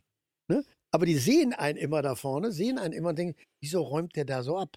Ne? Also in jeder Band der Welt, die meisten Eifersüchteleien waren immer, wieso eigentlich der Frontmann? Wieso kriegt der also in Anführungsstrichen die ganze, die ganze äh, Glorie ab, hat damit zu tun, da musst du dich erstmal hinstellen. Ne? Und das erfordert so, das ist ein bisschen wie die Torwarte im, im Handball. Das ist ja. ein Handballtorwart. Du stehst im Tor und lässt dir, da kommt einer angeflogen und schmeißt dir aus 43 Zentimetern den Ball vor den Kopf. Dafür musst du dich erstmal in das Tor stellen. Das, also das ist so ein, und, da, da, und dann gleichzeitig da brauchst du eine unheimliche Standfestigkeit und das erfordert kein Größenwahn, aber eine unglaubliche, ja, wie so ein Training fast. Mhm. Ne? Mhm. Aber umgekehrterweise weißt du halt auch, dass du, das relativiert dich halt, weil, weil du bist dir dessen bewusst, bist aber in der Band trotzdem in der Hierarchie nicht derjenige, der das, also so dieses, das ist dieses U2-Phänomen. Also The Edge hat die Sachen oder bei Stones oder, äh, das ist immer diese Mischmasch in der Band, aber eine gewisse Hutzpe brauchst du schon. Eine Hutzpe? Eine Chutzpe, so eine, Gott, so eine Gottvertrauen, so ein bisschen Gott, Gottvertrauen. Das habe ich noch nie gehört. Du? Ich habe das irgendwann mal, ist das so ein jiddischer Begriff? Ja, ja, ja, ja. eine Chutzpe, also so, so, so ein Gott, Gottvertrauen, mhm. so, ein, so ein, mhm. bisschen, also ein bisschen Dreistigkeit, eine gewisse mhm. Form von Dreistigkeit. weil sonst kannst du das nicht. Ne? Ja. Das ist, das, das unterschätzt man wirklich. Das meine ich gar nicht jetzt als Lobhudelei. Ja, oder man quält sich dann halt, wenn man es nicht hat und trotzdem nach vorne geht. Nee, das ist, ja. ein das ist nacktes Training. Das ist wie, das ist wie, wie, wie, wie, wie in, in Gym gehen. Mhm. Das musst du immer, das ist die, und, und das ist das, das mache ich halt, seitdem ich 13 bin. Ich spiele seit 13, seitdem ich 13 bin, öffentlich. Und ich habe an jeder, in jedem Jugendheim, in jeder Kirche im Ruhrgebiet gespielt. Ich, aber zurück zum Größenwahn. Ich glaube, dass der Größenwahn, du musst halt immer wieder dich relativieren und demütig werden, im Grunde genommen für das, was du da machst. Und wie man sein Ego auflöst, ich denke, eine gewisse Form von, wer man ist und welche besondere Farbe man ist und wie besonders man ist, hat nichts mit Größenwahn zu tun. Und es ist natürlich auch wichtig, dass man begreift, was man, wie, wie besonders man ist. Das ist schon wichtig. Also ich glaube, das soll man nicht unterschätzen. Also diese Form von, dass man wie ich was ein Unikat ist. So. Man ist wirklich, jeder Mensch ist ein absolutes Unikat. Und darauf, darauf kann er auf jeden Fall stolz sein. Was er daraus zieht und wie er damit umgeht und wie, wie er sich über andere stellt oder so, das ist ein anderes Thema. Aber dass man sich auch bewusst wird, wie besonders man ist, das finde ich ist auch nicht unwichtig. Apropos Größenwahn, ganz Berlin war vor zwei, drei Jahren komplett zuplakatiert. Du weißt wahrscheinlich jetzt, was hm, kommt. Mm, mm mit so einem, mit so einem Poster, mhm. wo drauf stand, Herbert Grönemeyer, ruf mich an, ich habe deinen nächsten großen Hit. Mhm. Das kriege ich quasi täglich geschickt. Bitte, erzähl uns doch diese Geschichte. Das ist irgendein Produzent, irgendein, äh, was immer Produzent. Ich bin mal da auf seine Seite gegangen, der macht irgendwelche Techno, irgendwann, keine Ahnung. Soll gar nicht despektierlich klingen. Der hat sich dann, glaube ich, irgendwann mal richtig beschwert, öffentlich in einer Zeitung, warum ich ihn nicht anrufen würde. Warum rufst du ihn denn nicht an? Warst du gar nicht neugierig? Also ich fand es erstmal sehr cool und sehr klug von ihm. Oder? War ziemlich abgefahren. Also muss ich sagen, alle Achtung, Hut ab. Mutig auch. Sehr mutig, fand ich eine Spitzenidee. Aber deswegen muss ich den ja nicht anrufen. Ich habe mir dann halt angehört, was der an Musik macht ja. und dachte, wenn er mir jetzt so eine Nummer schickt, okay. glaube ich, ist es besser, er macht die selber. Okay. Also weiß nicht, aber ich fand die Idee schrill. Also okay, aber wenn es geile Mucke gewesen wäre, hättest du Wenn es geile Mucke gewesen wäre, hätte ich ihn angerufen, ja. Schade. Wie hieß der? Weißt du das Keine noch? Ahnung. Nein. Ja, Shoutout an der Stelle für deine Chutzpe, war das Wort. Aber ja, es hat er hat leider... so Chutzpe. Die Idee fand ich Bombe. Die Idee war spitze. Aber ich finde, er hätte auch mit der Idee selber, es, es wäre meiner Meinung nach fast cooler gewesen, wenn er bei der Idee geblieben wäre und ich nicht dann irgendwann, glaube ich, hat er sich mal irgendwo, irgendwo beschwert. Ja, das fast ein bisschen. Warum? Vielleicht hat es auch aus Spaß gemacht, aber das wirkt dann fast ein bisschen unsympathisch. Klar, das, mega das, unsympathisch. Ich hätte das, ich hätte das als, einfach als Aktion total cool so stehen gelassen. Ja, voll. Also ich hätte hätte da nicht nachgesetzt, irgendwann so nach dem Motto, jetzt habe ich schon so viel plakatiert, soll er sich mal gefälligst melden. Denke ich, nee, Moment. Hä? Und das denn? Wieso muss ich mich bei dir melden, nur weil ja. du solche Plakate klebst? Als ob du in irgendeiner Bringschuld. Ja, eben, genau, ja. Ja, ja, Das meine ich, das war ein bisschen Aber, äh, Aber gut, die Idee gut, war gut. Aufmerksamkeit hat er auf jeden Fall bekommen. Die Idee war gut, ja. Ich, weiß, ich hoffe, das hat ihm was gebracht, vielleicht. Oder auch nicht. Wenn du auf der Bühne stehst, und das wird jetzt wieder so sein, du spielst eine riesengroße Tour, hast vorhin angekündigt, dass Schmidt und Balbina als Support mitkommen, was ich extrem schön finde, beides fantastische KünstlerInnen. Du hast mal in einem Interview gesagt, dass du danach gerne mal auf Techno feiern warst nach den Auftritten und wir hatten jetzt das gerade, du stehst vorne, da schießt der Adrenalin durch den Körper. Du hast immer, immer, immer wieder diese Aufregung und dieses krasse, also ich meine, das, das, das wird man ja nicht leid, dass man da vorne steht und die nee. Leute, so diese Energie, die bleibt ja beständig. Wenn du nicht auf Techno feiern gehst danach, was ist so deine Art und Weise, damit umzugehen, wenn von der Bühne der Druck abfällt? Wie stehst du die Touren durch? Ja, das ist, ist wirklich, das ist ein, ja, wie soll man das beschreiben? Das, das ist fast die Tragik des Älterwerdens ungefähr. Also früher war man, der wahre Rock'n'Roll fing immer nach den Konzerten an. Also das war das, das Konzert war in Anführungsstrichen so das Vorspiel. Das war so der zum Warmlaufen, das Warmtrinken. Und danach ging es dann halt ab. Das ist natürlich, wie, ich glaube, Freddie Mercury hat das, glaube ich, sogar noch gesagt, hat gesagt, seitdem es Handys gibt, gibt es, mhm. ich weiß mhm. aber gar nicht, ob sich das noch decken kann, wann er gestorben ist. Also jemand hat gesagt, gibt es kein Rock'n'Roll mehr. Mhm. Weil du kannst heutzutage eben im Grunde genommen ja, du stehst ja ständig unter Aufsicht. Du kannst ja, ja keinen Blödsinn mehr machen, in Anführungsstrichen. Ja, das ist schon krass. Das ist krass. Das, das, früher bist du halt dann durch die Gegend gezogen, durch die durch die, äh, durch die Läden gezogen nach dem Gig. Und das war dann halt dagegen, da, da, da, da tobte die Bude so ungefähr. Also nicht wegen einem, sondern man selber hat geguckt, wo, wo kannst du jetzt deinen Spaß auslassen. Und das ist heute, und natürlich hat natürlich schon auch ein bisschen mit dem Alter zu tun, dass man jetzt nicht mehr äh, noch die ganzen Nächte äh, durchmacht oder so. Aber trotzdem wird man immer wieder gucken nach Konzerten, was, was kann man heute Abend noch machen oder geht man irgendwo hin. Oder gibt es noch einen guten Club in, in, der Stadt? Also kannst du schlafen direkt, wenn du von der Bühne kommst? Nein, ja. nein, du kannst bis 4 Uhr keine, auf keinen ja. Fall schlafen. Zwischen drei, also bis zwischen drei und vier, äh, wenn du Glück hast, kommst du runter. Und ich habe eh, muss man dazu sagen, eh ein Adrenalinproblem, was bis heute noch keiner rausgefunden hat. Ich habe dann echt Probleme, runterzukommen. Das ist nicht einfach. Was machst du? Früher hast du dann viel getrunken halt, wenn du, wenn du Glück hattest oder keine Ahnung. Jetzt atmest du halt, versuchst dich runterzuatmen und noch, weiß ich, zwei, drei Zigaretten zu rauchen oder so. Aber es ist, ist eher dem Alter geschuldet, dass du jetzt nicht mehr anfängst, noch die Gegenden unsicher zu. Ach, das weiß ich gar nicht. Das sagst du jetzt so, aber also ich bin 34, ich lege seit 17 Jahren auf oder so und ich kenne halt dieses Problem von, man kann nicht direkt schlafen, ja. wenn der, wenn das, wenn der Adrenalinpegel so hoch war. Ja, ich gehe halt nicht mehr feiern, weil ich denke, feiern ist ja mein Beruf. Ich habe jetzt keinen Bock, noch in meiner Freizeit feiern zu gehen. Deshalb glaube ich, das ist Buch, kein Altersding. Äh, ja, tatsächlich, ich lese viel, wenn ich schlafen gehe, weil davon wird man spätestens nach einer Stunde müde. Okay. Und ansonsten, ja, wahrscheinlich so im, im Internet daddeln und einfach so rumliegen und hoffen, dass es jetzt gleich, ja. dass es jetzt gleich passiert. Ich versuche irgendwie meine Gedanken noch zu sammeln. Ja, aber gleichzeitig ist für einen selber natürlich schon auch dieses, das zu genießen, dass man, ich meine, das ist ja auch für eine Typ bei dir nicht, wird ja nicht anders sein. Das ist ja auch ein Glücksgefühl, was man da hat, dass man die Leute ja. in, in Gang gesetzt hat, dass da die, die Bude tobt.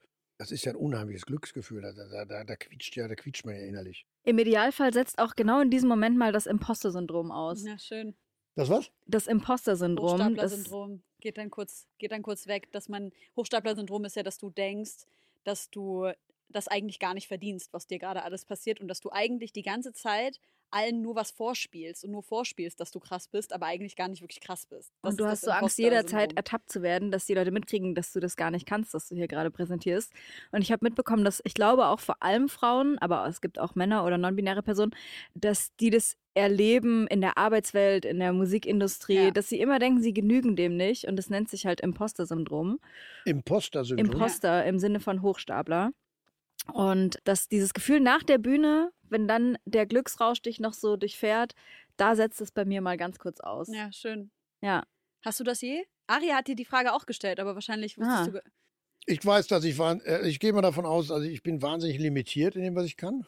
Aber diese Limit, das hatte Keith Richard gut gesagt. Ich kann nur vier Akkorde, aber die kann ich gut. Ja, geil. Und das ist, wenn man das da, ist mega. Und das du kannst ja mehr als vier Akkorde. Naja, nein, aber das ist ja gleich, das heißt, ich kann noch mehr als vier Akkorde, aber das ist bei dir das Gleiche. Wenn du in der Lage bist, in zwei, drei Stunden, ich weiß nicht, wie lange du aufstehst, eine Stunde, zwei, was auch immer, Leute in einem Raum zum Schwingen und zum Springen ja. und zum Tanzen zu bringen, dann ist das einfach, und das finde ich schon, da bin ich vielleicht so, das kenne ich von meinem Vater. Mein Vater war so ein Typ, der hat sich die Glücksmomente, wenn, der, wenn die da waren, dann hat er die zelebriert. Also ich lasse mir nicht, ich glaube, das ist ein Teil, ich lasse mir nicht nehmen, wenn ich das erlebe, das auch voll zu genießen. Das ist genauso, wenn ich mit Freunden am Tisch sitze und der Abend rollt oder es ist, dann, dann, dann sauge ich das auf. Dann sauge ich das auf wie so ein Batteriecharger. Also dann sauge ich das egoistisch auf.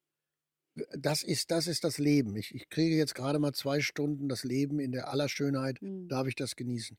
Und das stelle ich dann auch nicht in mhm. Frage. Ja. Das halte ich auch für Element. Das ist auch genau das, was ich Kindern, was ich finde, was Kinder haben und was man Kindern auch erhalten muss. Dass das Leben immer wieder Momente liefert, die einfach zum Aufsaugen sind. Und die sind das, was es dann einem hilft, in ganz schwierigen Situationen im Leben vielleicht eventuell genug aufgesaugt zu haben, um knapp noch aus dieser Krise rauszukommen. Aber wenn ich dann diese Stunden hatte und die dann danach in Frage stelle, weil man rausfinden könnte, ich sei nur ein Blender. Davon gehe ich erstmal aus, dass ich das sowieso bin. Also das, so größenwahnsinnig bin ich nicht. Also ich weiß schon, wie limitiert ich bin. Ich weiß, dass ich gut singen kann, das weiß ich. Also ich weiß, dass ich singen kann. Das mache ich lange genug. Aber ich lasse mir das nicht nehmen. Also da mhm. müsste ich ja bescheuert sein. Ich kann doch nicht im Leben die Sekunden, äh, die in Frage stellen, die mich gerade in den letzten zwei Stunden haben glühen und leuchten lassen. Also innerlich, gar nicht leuchten vor Leuten, sondern für mich selber. Nee, das ja. würde ich mir nicht nehmen lassen. Also da, und das kenne ich von meinem Vater habe meinen Vater zweimal weinen gesehen. Er war ein harter Knochen und lieber, ganz lieber Mann, hinreisend. Der hat das Leben geliebt, obwohl er nur einen Arm hat und sein Vater, wo er daneben stand, mit vier Jahren verloren hat. Aber der hat, der hat zweimal vor Glück geweint, weil das ist so ein schöner Abend. So ein schöner Abend. Er saß mit seinen Freunden, wahnsinnig viele Freunde gehabt. Sehr, sehr viele Freunde. Und zwar immer viele Essen. Wir haben ja viele äh, Menschen, Leute waren bei uns zum Essen und Gäste. Und dann sitzt er da, sein Wein hat sein Zigarre, seine Zigarillo geraucht und Wein getrunken und freute sich so über diesen mhm. Moment. Und das soll, das finde ich, da muss man auch, das darf man sich auf keinen Fall nehmen lassen, weil das ist exakt das, was Leben heißt. Da bin ich, glaube ich, auch so egoistisch. Also wenn ich das jetzt erlebe, und ich glaube, das ist auch bei den Konzerten, ich, ich freue mich dann wirklich. Also ich freue mich da echt. Also wenn ich dann singe, dann freue ich mich.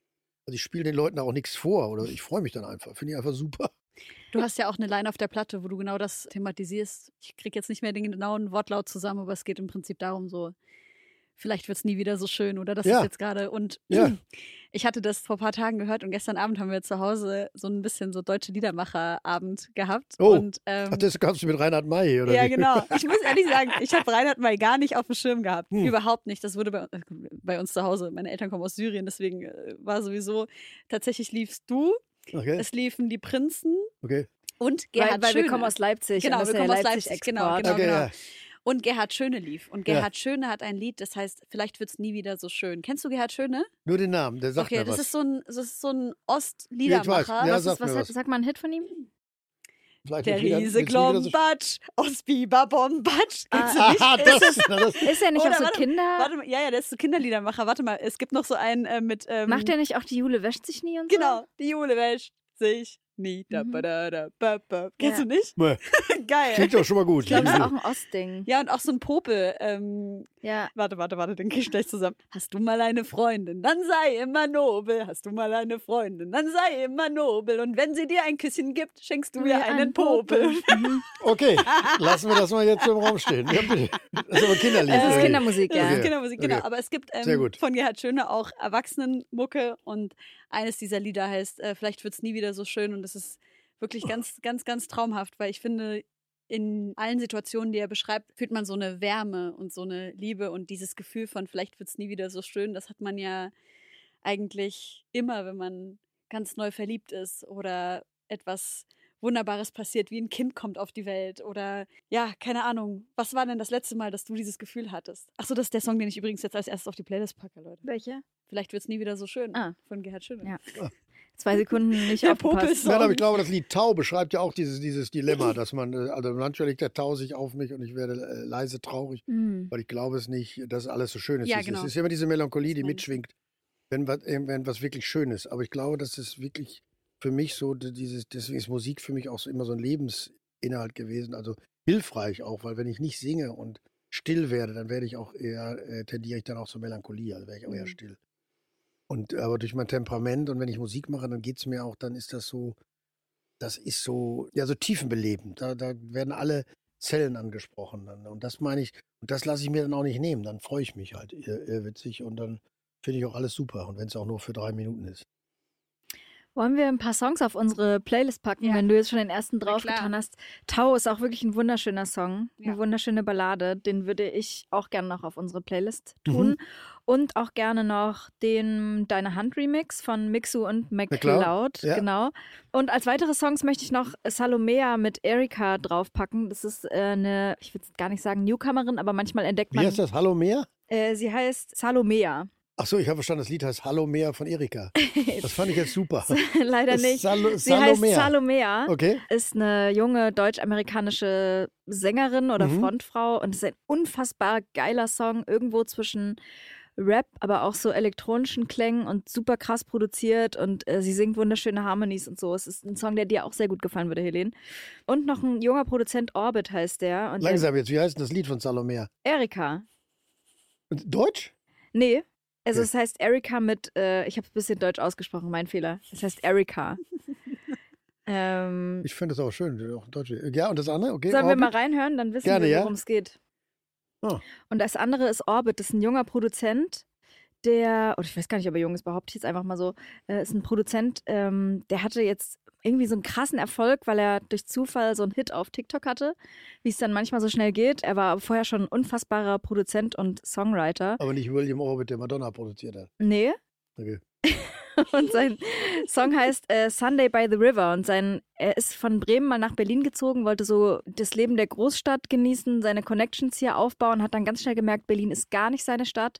Dann ist er zurück nach Bremen und macht jetzt dort elektronische Musik, super viel Synthi-Kram, ganz viel krasse Stimmenbearbeitung und nimmt jetzt so Bilder von seinem Dorfleben und äh, untermalt die damit. Also so ein visuelles Gesamtkunstwerk. Und ich finde das so schön, dass jemand aus Berlin zurückgeht und dann groß wird und sagt, hier kann ich viel geilere Musik machen als in dieser Stadt. Ah ja, mach mal an. Salomea Eriqua. Eriqua. Eriqua. You've changed. She tells me like I'm straight. No shade. But girl, that game has fucked with my brain. Nice, ja. das gefällt mir. Ja, sie, sie hat gut? ganz viele Tiere im Musikvideo. Das ist natürlich ein Pluspunkt für mich. Ach so. ja. Das, muss, damit, da, da kommen wir jetzt nicht mithalten, oder? Und Orbit, hast du den auch? Orbit von, nee, Orbit heißt der Künstler, Sunday by the River heißt der Song. Das ist ganz schön. Vielleicht gibt es das auch mit Video. Zeig mal das Video. Gibt kein Video. Doch. Aber das ist nicht, das ist kein richtiges Video. Ich glaube, das ist aber sein, das sind seine, okay. glaube ich.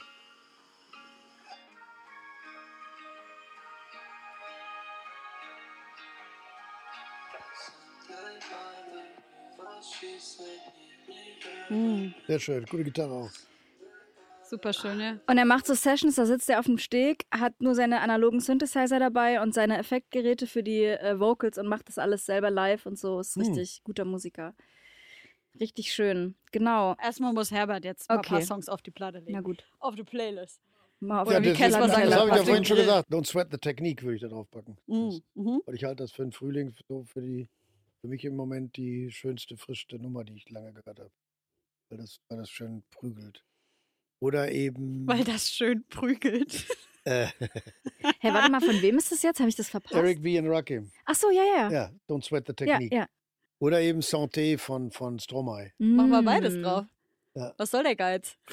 Ey, Stromae, muss man sagen, hat seine Tour abgesagt, ja, ne? wegen psychischer Belastung. Ja, und super, dass er das gemacht hat. Ey, ich finde es ja, man muss sich mal überlegen, wie viel da für ihn dranhängt und wie viel Mut das kostet, das dann auch abzusagen. Ja, er war ewig nicht auf der Bühne, beschreibt in seinen Songs immer wieder seine, seine psychischen Erkrankungen mhm. und wie schwer es ihm fällt, äh, mit der Angsterkrankung und den Panikattacken auch aufzutreten. Und ich wäre so gerne zu einem Konzert gegangen. Ich glaube, es ist ein übelstes Erlebnis. Ich habe den gesehen in der Columbia-Halle vor drei Jahren, glaube ich. Und? Ja, wir arbeiten ja auch mit meine Pleite, wir arbeiten ja mit seinem Team zusammen. Bold macht ja unsere Cover und, mhm. und die ganze, Art, ganze Artwork in Brüssel. Das ist, sind seine, sein Team. Wir mhm. arbeiten mit, ihm, mit denen zusammen. Ich bin ein Riesenfan von Stromae. Ich bin ja. Einer der größten Fans überhaupt. Ich halte ihn für einen der größten Genius der Gegenwart. Der hat eben auch dieses äh, L'Enfer, das Lied, das ja. ist, äh, hinreißend. Aber ja, der scheint eben sehr stark mit seinen eigenen, ja, mit seinen Geistern zu kämpfen. Also, was man sich gar nicht vorstellen kann, weil er eben nach draußen wie so präsentiert, dieses, ja, dieses Verschmitzte und Alberne und so, aber ist wohl sehr tief, äh, ja, sehr tief ange, angeschossen. Ich möchte gerne einen Song auf die Playlist packen, der mich in den letzten Wochen und vor allem auch viel länger, als wir wussten, dass du überhaupt zu Gast kommen wirst, ganz random auf einmal begleitet hat, nämlich Demo letzter Tag. Hm. Ich weiß nicht, was dieser Track mit mir macht, aber der hat mich so, der bewegt mich so krass und der tut auch weh, obwohl er eigentlich so schön ist und so hoffnungsvoll ist. Aber ich finde, in dieser, in dieser, in dieser Hoffnung ist so eine Wehmut und ich finde den so schön und deswegen packe ich den auf die Playlist. Ja, das war das letzte Lied, was ich geschrieben habe für Mensch, mhm. die Platte. Und das war, glaube ich, die Sehnsucht, kommt man jemals aus dieser, aus dieser komplizierten Situation raus? Und gleichzeitig war es ein Lied, wo, wo sich dann noch am letzten Tag, wir hatten einen Mastering-Termin an dem Tag in, in, in Metropolis in London. Und ich musste den, hatte den über Nacht noch gesungen und habe den dann morgens einsingen müssen und, und äh, dann war es, kriegte den oberen Ton nie, weil ich den nicht, weil im Moment, jetzt singe ich den mit Kopfstimme, früher habe ich mhm. versucht, den richtig zu treffen glaube, war es hohe C oder hohe D. Und dann habe ich den noch, äh, dann haben wir den zehn Minuten lang gemischt, ganz schnell, weil wir mussten los zum mhm. Mastering. Und dann saßen wir im Auto mit dem aufgeklappten Computer, machten die äh, Running Order, also die, die, Reihenfolge. Und dann hat Alex zu mir gesagt, der kommt nicht auf die Platte. Das, der, der, den haben wir jetzt gerade, das kann man so nicht machen. Ich sage, doch, der kommt auf die Platte, das ist wichtig. Nee, aber das klingt doch einfach, wir haben zehn Minuten gemischt, das kann man doch nicht machen. Sage, gut, dann nennen wir den einfach Demo. Dann nennen wir den Demo letzter Tag und dann. Hidden Track. Der, so, ja, wie so ein Hidden Track, genau. Und so ist er darauf gelandet, auf der Platte im Grunde. Und mhm. ja, es ist diese Wehmut gleichzeitig, wie man sich vorstellt, wie könnte es mal wieder schön sein, ohne dass man sagen kann, es ist gerade schön. Ich glaube, das ist dieses Spannungsfeld von dem Lied. Also ich bin, bin ein siebter Sinn, aber des, wessen siebter Sinn man ist, weiß man eben noch nicht, weil die, ja. den, denjenigen gibt es eben nicht. Aber das beschreibt ja auch so sehr diese Hoffnung, die mhm. du, die sich eigentlich durch deine ganze durch deine ganze Laufbahn, durch deine ganzen Alben immer wieder so durchzieht, dieser rote Faden, den man immer wieder erkennt. Und ja. ich habe letztens so ein Interview gesehen von einem Psychologen, der darüber spricht, wie schade er es findet, dass unsere Generation jetzt, also die von Josi und mir, also so um die 30, sich nicht mehr an ältere Menschen wendet, um zu lernen. Und ich habe aber so sehr dieses Bedürfnis in mir schon immer empfunden, ältere Menschen zu fragen, wie hält man das aus? Und das war die Frage, die ich mir eben auch beim Hören von Demo so oft gestellt habe, weil du stellst ja ganz am Anfang die Frage, weiß man, wie oft ein Herz brechen kann? Und du hattest ja nicht allzu lange vorher, bevor das Album rauskam, den Verlust deiner Ehefrau erlitten. Ich weiß nicht, wie, wie, wie man diese Frage anders stellen kann, als wie überlebt man sowas? Ja, das, ich glaube, dass der Mensch, dass der, das, das ist, das ist eine sehr komplexe Frage und auch sicherlich wahnsinnig schwer zu beantworten. Aber ich glaube, wenn man, wenn man, äh, der Mensch ist zum Glück geschaffen dafür, weil die Natur natürlich solche Schicksalsschläge mit sich bringt. Das ist ja genauso wie Menschen, wie wir haben Menschen Auschwitz überlebt. Wie konnten sie danach, also wie konnten die nach dem, nach dem Zweiten Weltkrieg weiterleben? Also wie, wie, wie, wie lebt man eigentlich weiter nach äh, dramatischen Schicksalsschlägen? Und irgendwie hat, die, hat die, wer auch immer die, den Menschen so geschaffen, dass er, äh, dass er so eine, so, eine, so eine Verdrängung hat, ein wahnsinnig hohes Verdrängungspotenzial hat, dass er zum Teil auch so wahnsinnig zerbrechlich ist, also das, nicht, dass man das missversteht, aber in der Lage ist, komischerweise so ein, äh, dann in, auch plötzlich so einen Überlebensinstinkt zu entwickeln. Das klingt jetzt ganz merkwürdig. Das ist so eine ganz merkwürdige Mischung, in der man, äh, sonst würde man solche Dinge nicht, käme da mal nicht klar. Also äh, ich habe mich da auch, ich habe, ich meine, ich habe lange danach, habe ich, ich habe ja mein, mein, habe in einer Woche damals ja meinen Bruder und meine, meine Frau verloren. Also mein Bruder starb am 1. November, meine Frau am 5. Bin dann allerdings auch zu einer Therapie gegangen in England, zu einer Bereavement Counseling. Aber das will ich gar nicht sagen. Ich will nur erklären, der Mensch hat das in sich, der trägt das in sich. Der Mensch ist so geschaffen, dass er Dinge analysieren kann, Dinge verdrängen kann, ihn so wegkriegt aus dem Kopf, um sich dann immer wieder die Chance zu haben, von außen Dinge aufzunehmen, die positiv sind. Das ist vielleicht auch genau die Mischung, die ich vorher, vorhin habe versucht zu erklären. Das ist ja genau die Situation jetzt, wie, wie gehen Menschen im Krieg um? Was ist das in der Ukraine? Ne? Was ist das in Syrien? Also, ne, was, was, sind das, was sind das für Elemente? Wie schaffen es die Menschen in solchen, das ist für uns ja nicht nachvollziehbar. Das sind ja Extremsituationen, an dem, an dem, in dem Stadion sind wir ja noch lange gar nicht.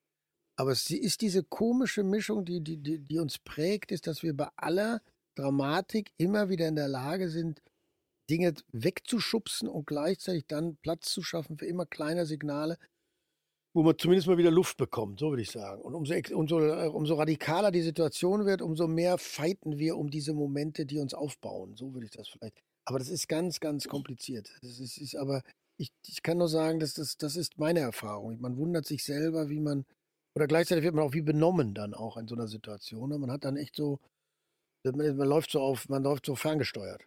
Man läuft so ferngesteuert. Und im, im, wir sind ja im Grunde genommen auch in den letzten drei Jahren, äh, auch in dieser Pandemie, ich meine, wenn man sich überlegt, im, das haben wir schon alle vergessen, 2020, ich meine, ich, zwei meiner Freunde sind direkt gestorben. Der, der Andy Gill, der Gitarrist von, von äh, Gang of Four, glaube ich, einer der ersten Corona-Toten in England. Ein guter Freund von mir, der Andy. Ist uns auch. Also ich habe zwei Freunde verloren in der Gruppe. Wir haben gar nicht, wir haben gar nicht, wir wissen gar nicht mehr 2020, was war das eigentlich? Diese Todesbedrohung, die wir alle hatten. Das, das ist auch jetzt schon bei uns schon wieder, und das meine ich fast in Anführungsstrichen fast positiv, wenn man sich überlegt, wie wir das schon wieder weggeschoben haben. Weil wir waren damals wie, wie gelähmt.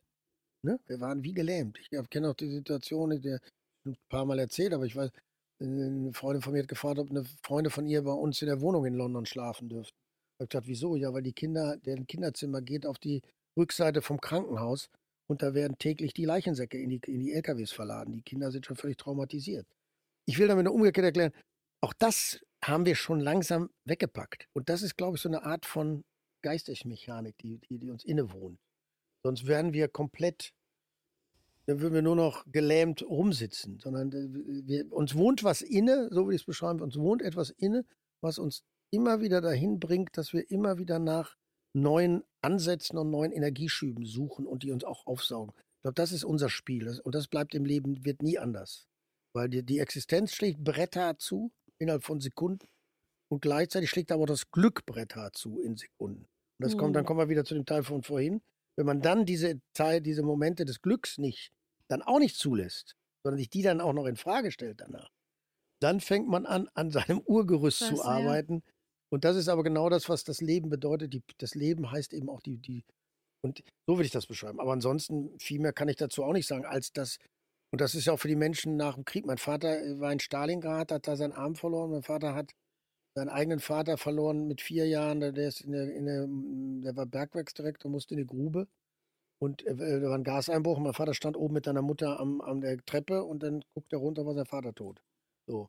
Und mein Vater war der lebensbejahendste Mensch auf dieser Erde, weil er mhm. erlebt hat, wenn ich die schönen Momente nicht wahrnehme, dann, dann lasse ich das Leben an mir vorbei. Und so würde ich es vielleicht also wenn, wenn das halbwegs Sinn macht, was ich jetzt sage. Ja.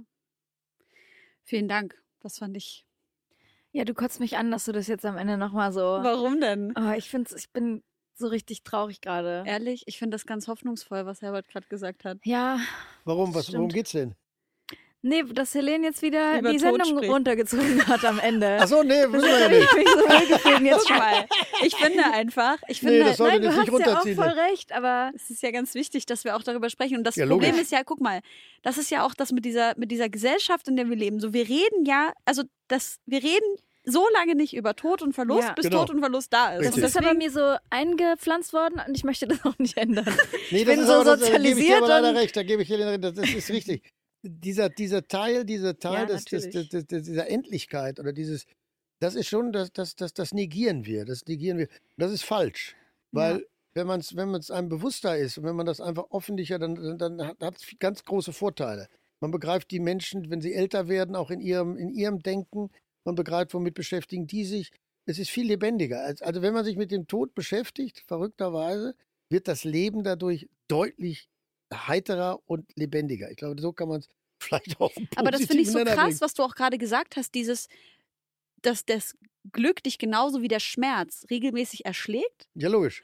Und dass, wenn wir dann aber auch noch das Glück negieren, ja, also wie, wie, also dann wird, dann muss man ja krank werden. Ja. Es geht ja gar nicht ja. anders.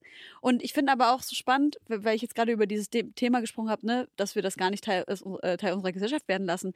Weil für mich war es halt so krass, als ich so die ersten paar Verluste durch Tod in meinem Leben erlebt habe, was jetzt niemand extrem nahestehendes war, habe ich mich mit meinem Onkel darüber unterhalten, wie denn das damals war in Syrien so, weil ich mich dafür interessiert habe, wie unterschiedliche Gesellschaften mit diesem Thema hm. umgehen. Mhm. Und er meinte halt so, das war halt Alltag für uns, nicht weil jeden Tag Menschen gestorben sind wie heute in Syrien, weil jetzt ist es seit zehn Jahren oder länger sogar äh, natürlich total Alltag, dass wir die ganze Zeit hören, dass irgendjemand tot ist. Aber damals war es halt so, der Tod gehörte dazu, weil die Mütter und die Tanten beim Kochen Klagelieder, Todeslieder also ja. so gesungen haben. Ja. Und es war halt einfach irgendwie Teil davon. Man hat jetzt nicht großartig jedes Mal darüber gesprochen.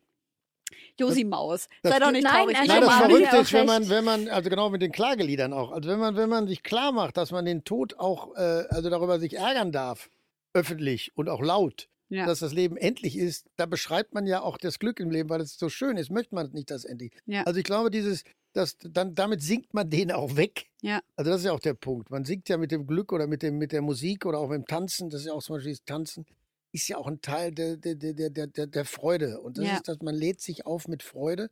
Und umso mehr man auch den Tod, glaube ich, als Bestandteil des Lebens sieht, so komisch das klingt, umso lebendiger wird das wirklich. Das ist, das ist denke ich, ist nicht falsch. Voll, voll.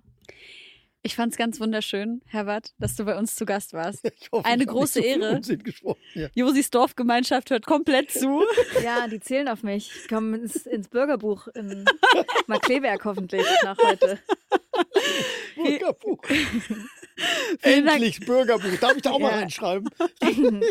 Danke, dass du da warst. Gleichfalls. Wir wünschen dir ganz schön. viel Spaß auf Danke. der Tour. Ja. Dürfen wir eigentlich ein Ticket verlosen? Ja, gerne. Super, dann verlosen wir zwei Tickets. Die ihr könnt ich aber selber mit meiner Mutter und meiner Tante. Wir schreiben, äh, wenn ihr ein Ticket gewinnen wollt, dann schreibt unter das Reel, was jetzt hier gepostet wird, euren Lieblingssong vom neuen Album. Und die Stadt, in die ihr gehen wollt und verlinkt die Person, mit der ihr kommen wollt. Ja. Siehst du, was wir für eine Promomaschine ja, sind? Bleib dran.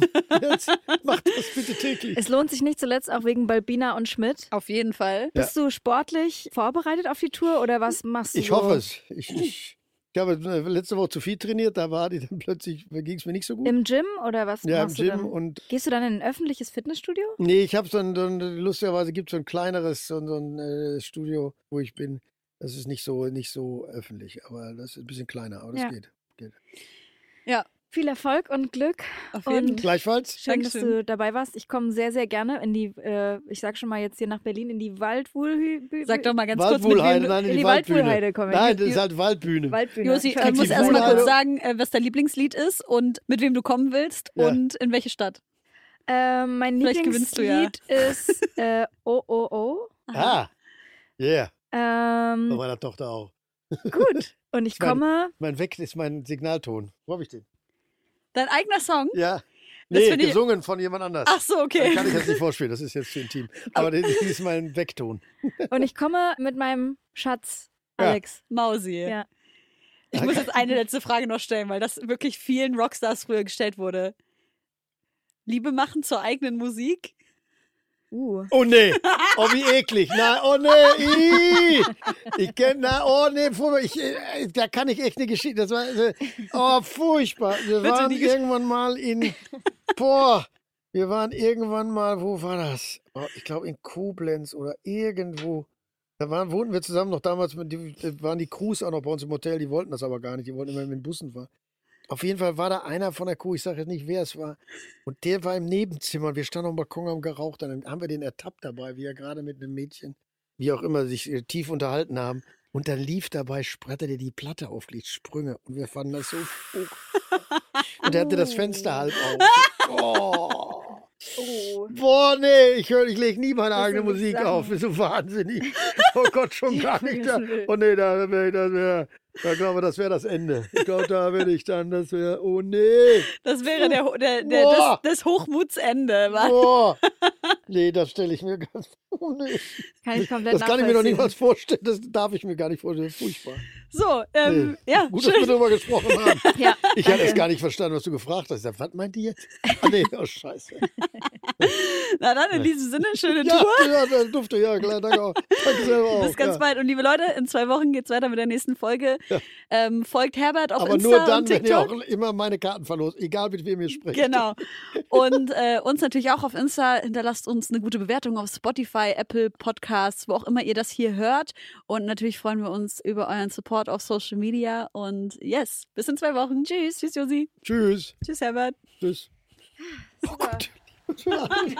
ah! Autsch. Weiß ich noch wie heute. Oh, das ist wie unangenehm. das, und dann mittags. Und wir waren echt, wir waren auf der Terrasse. Denk mir wer spielt, denn hier, wer spielt denn hier Musik? Wer spielt denn hier... Dann gucken wir da durch diese gekippte Fenster. Und dann, Jetzt oh. kommt Management rein. Nein, das muss raus. Nee, lass es drin. nee, das kann doch drin lassen. Werde ich nie vergessen. Es war furchtbar. Und habe ich genau das gesagt. Kann man denn zu so einer Platte. Vögeln. Ja. Nee. Ich war ja gerade so, sag ich jetzt Sex haben oder sag ich Sex haben?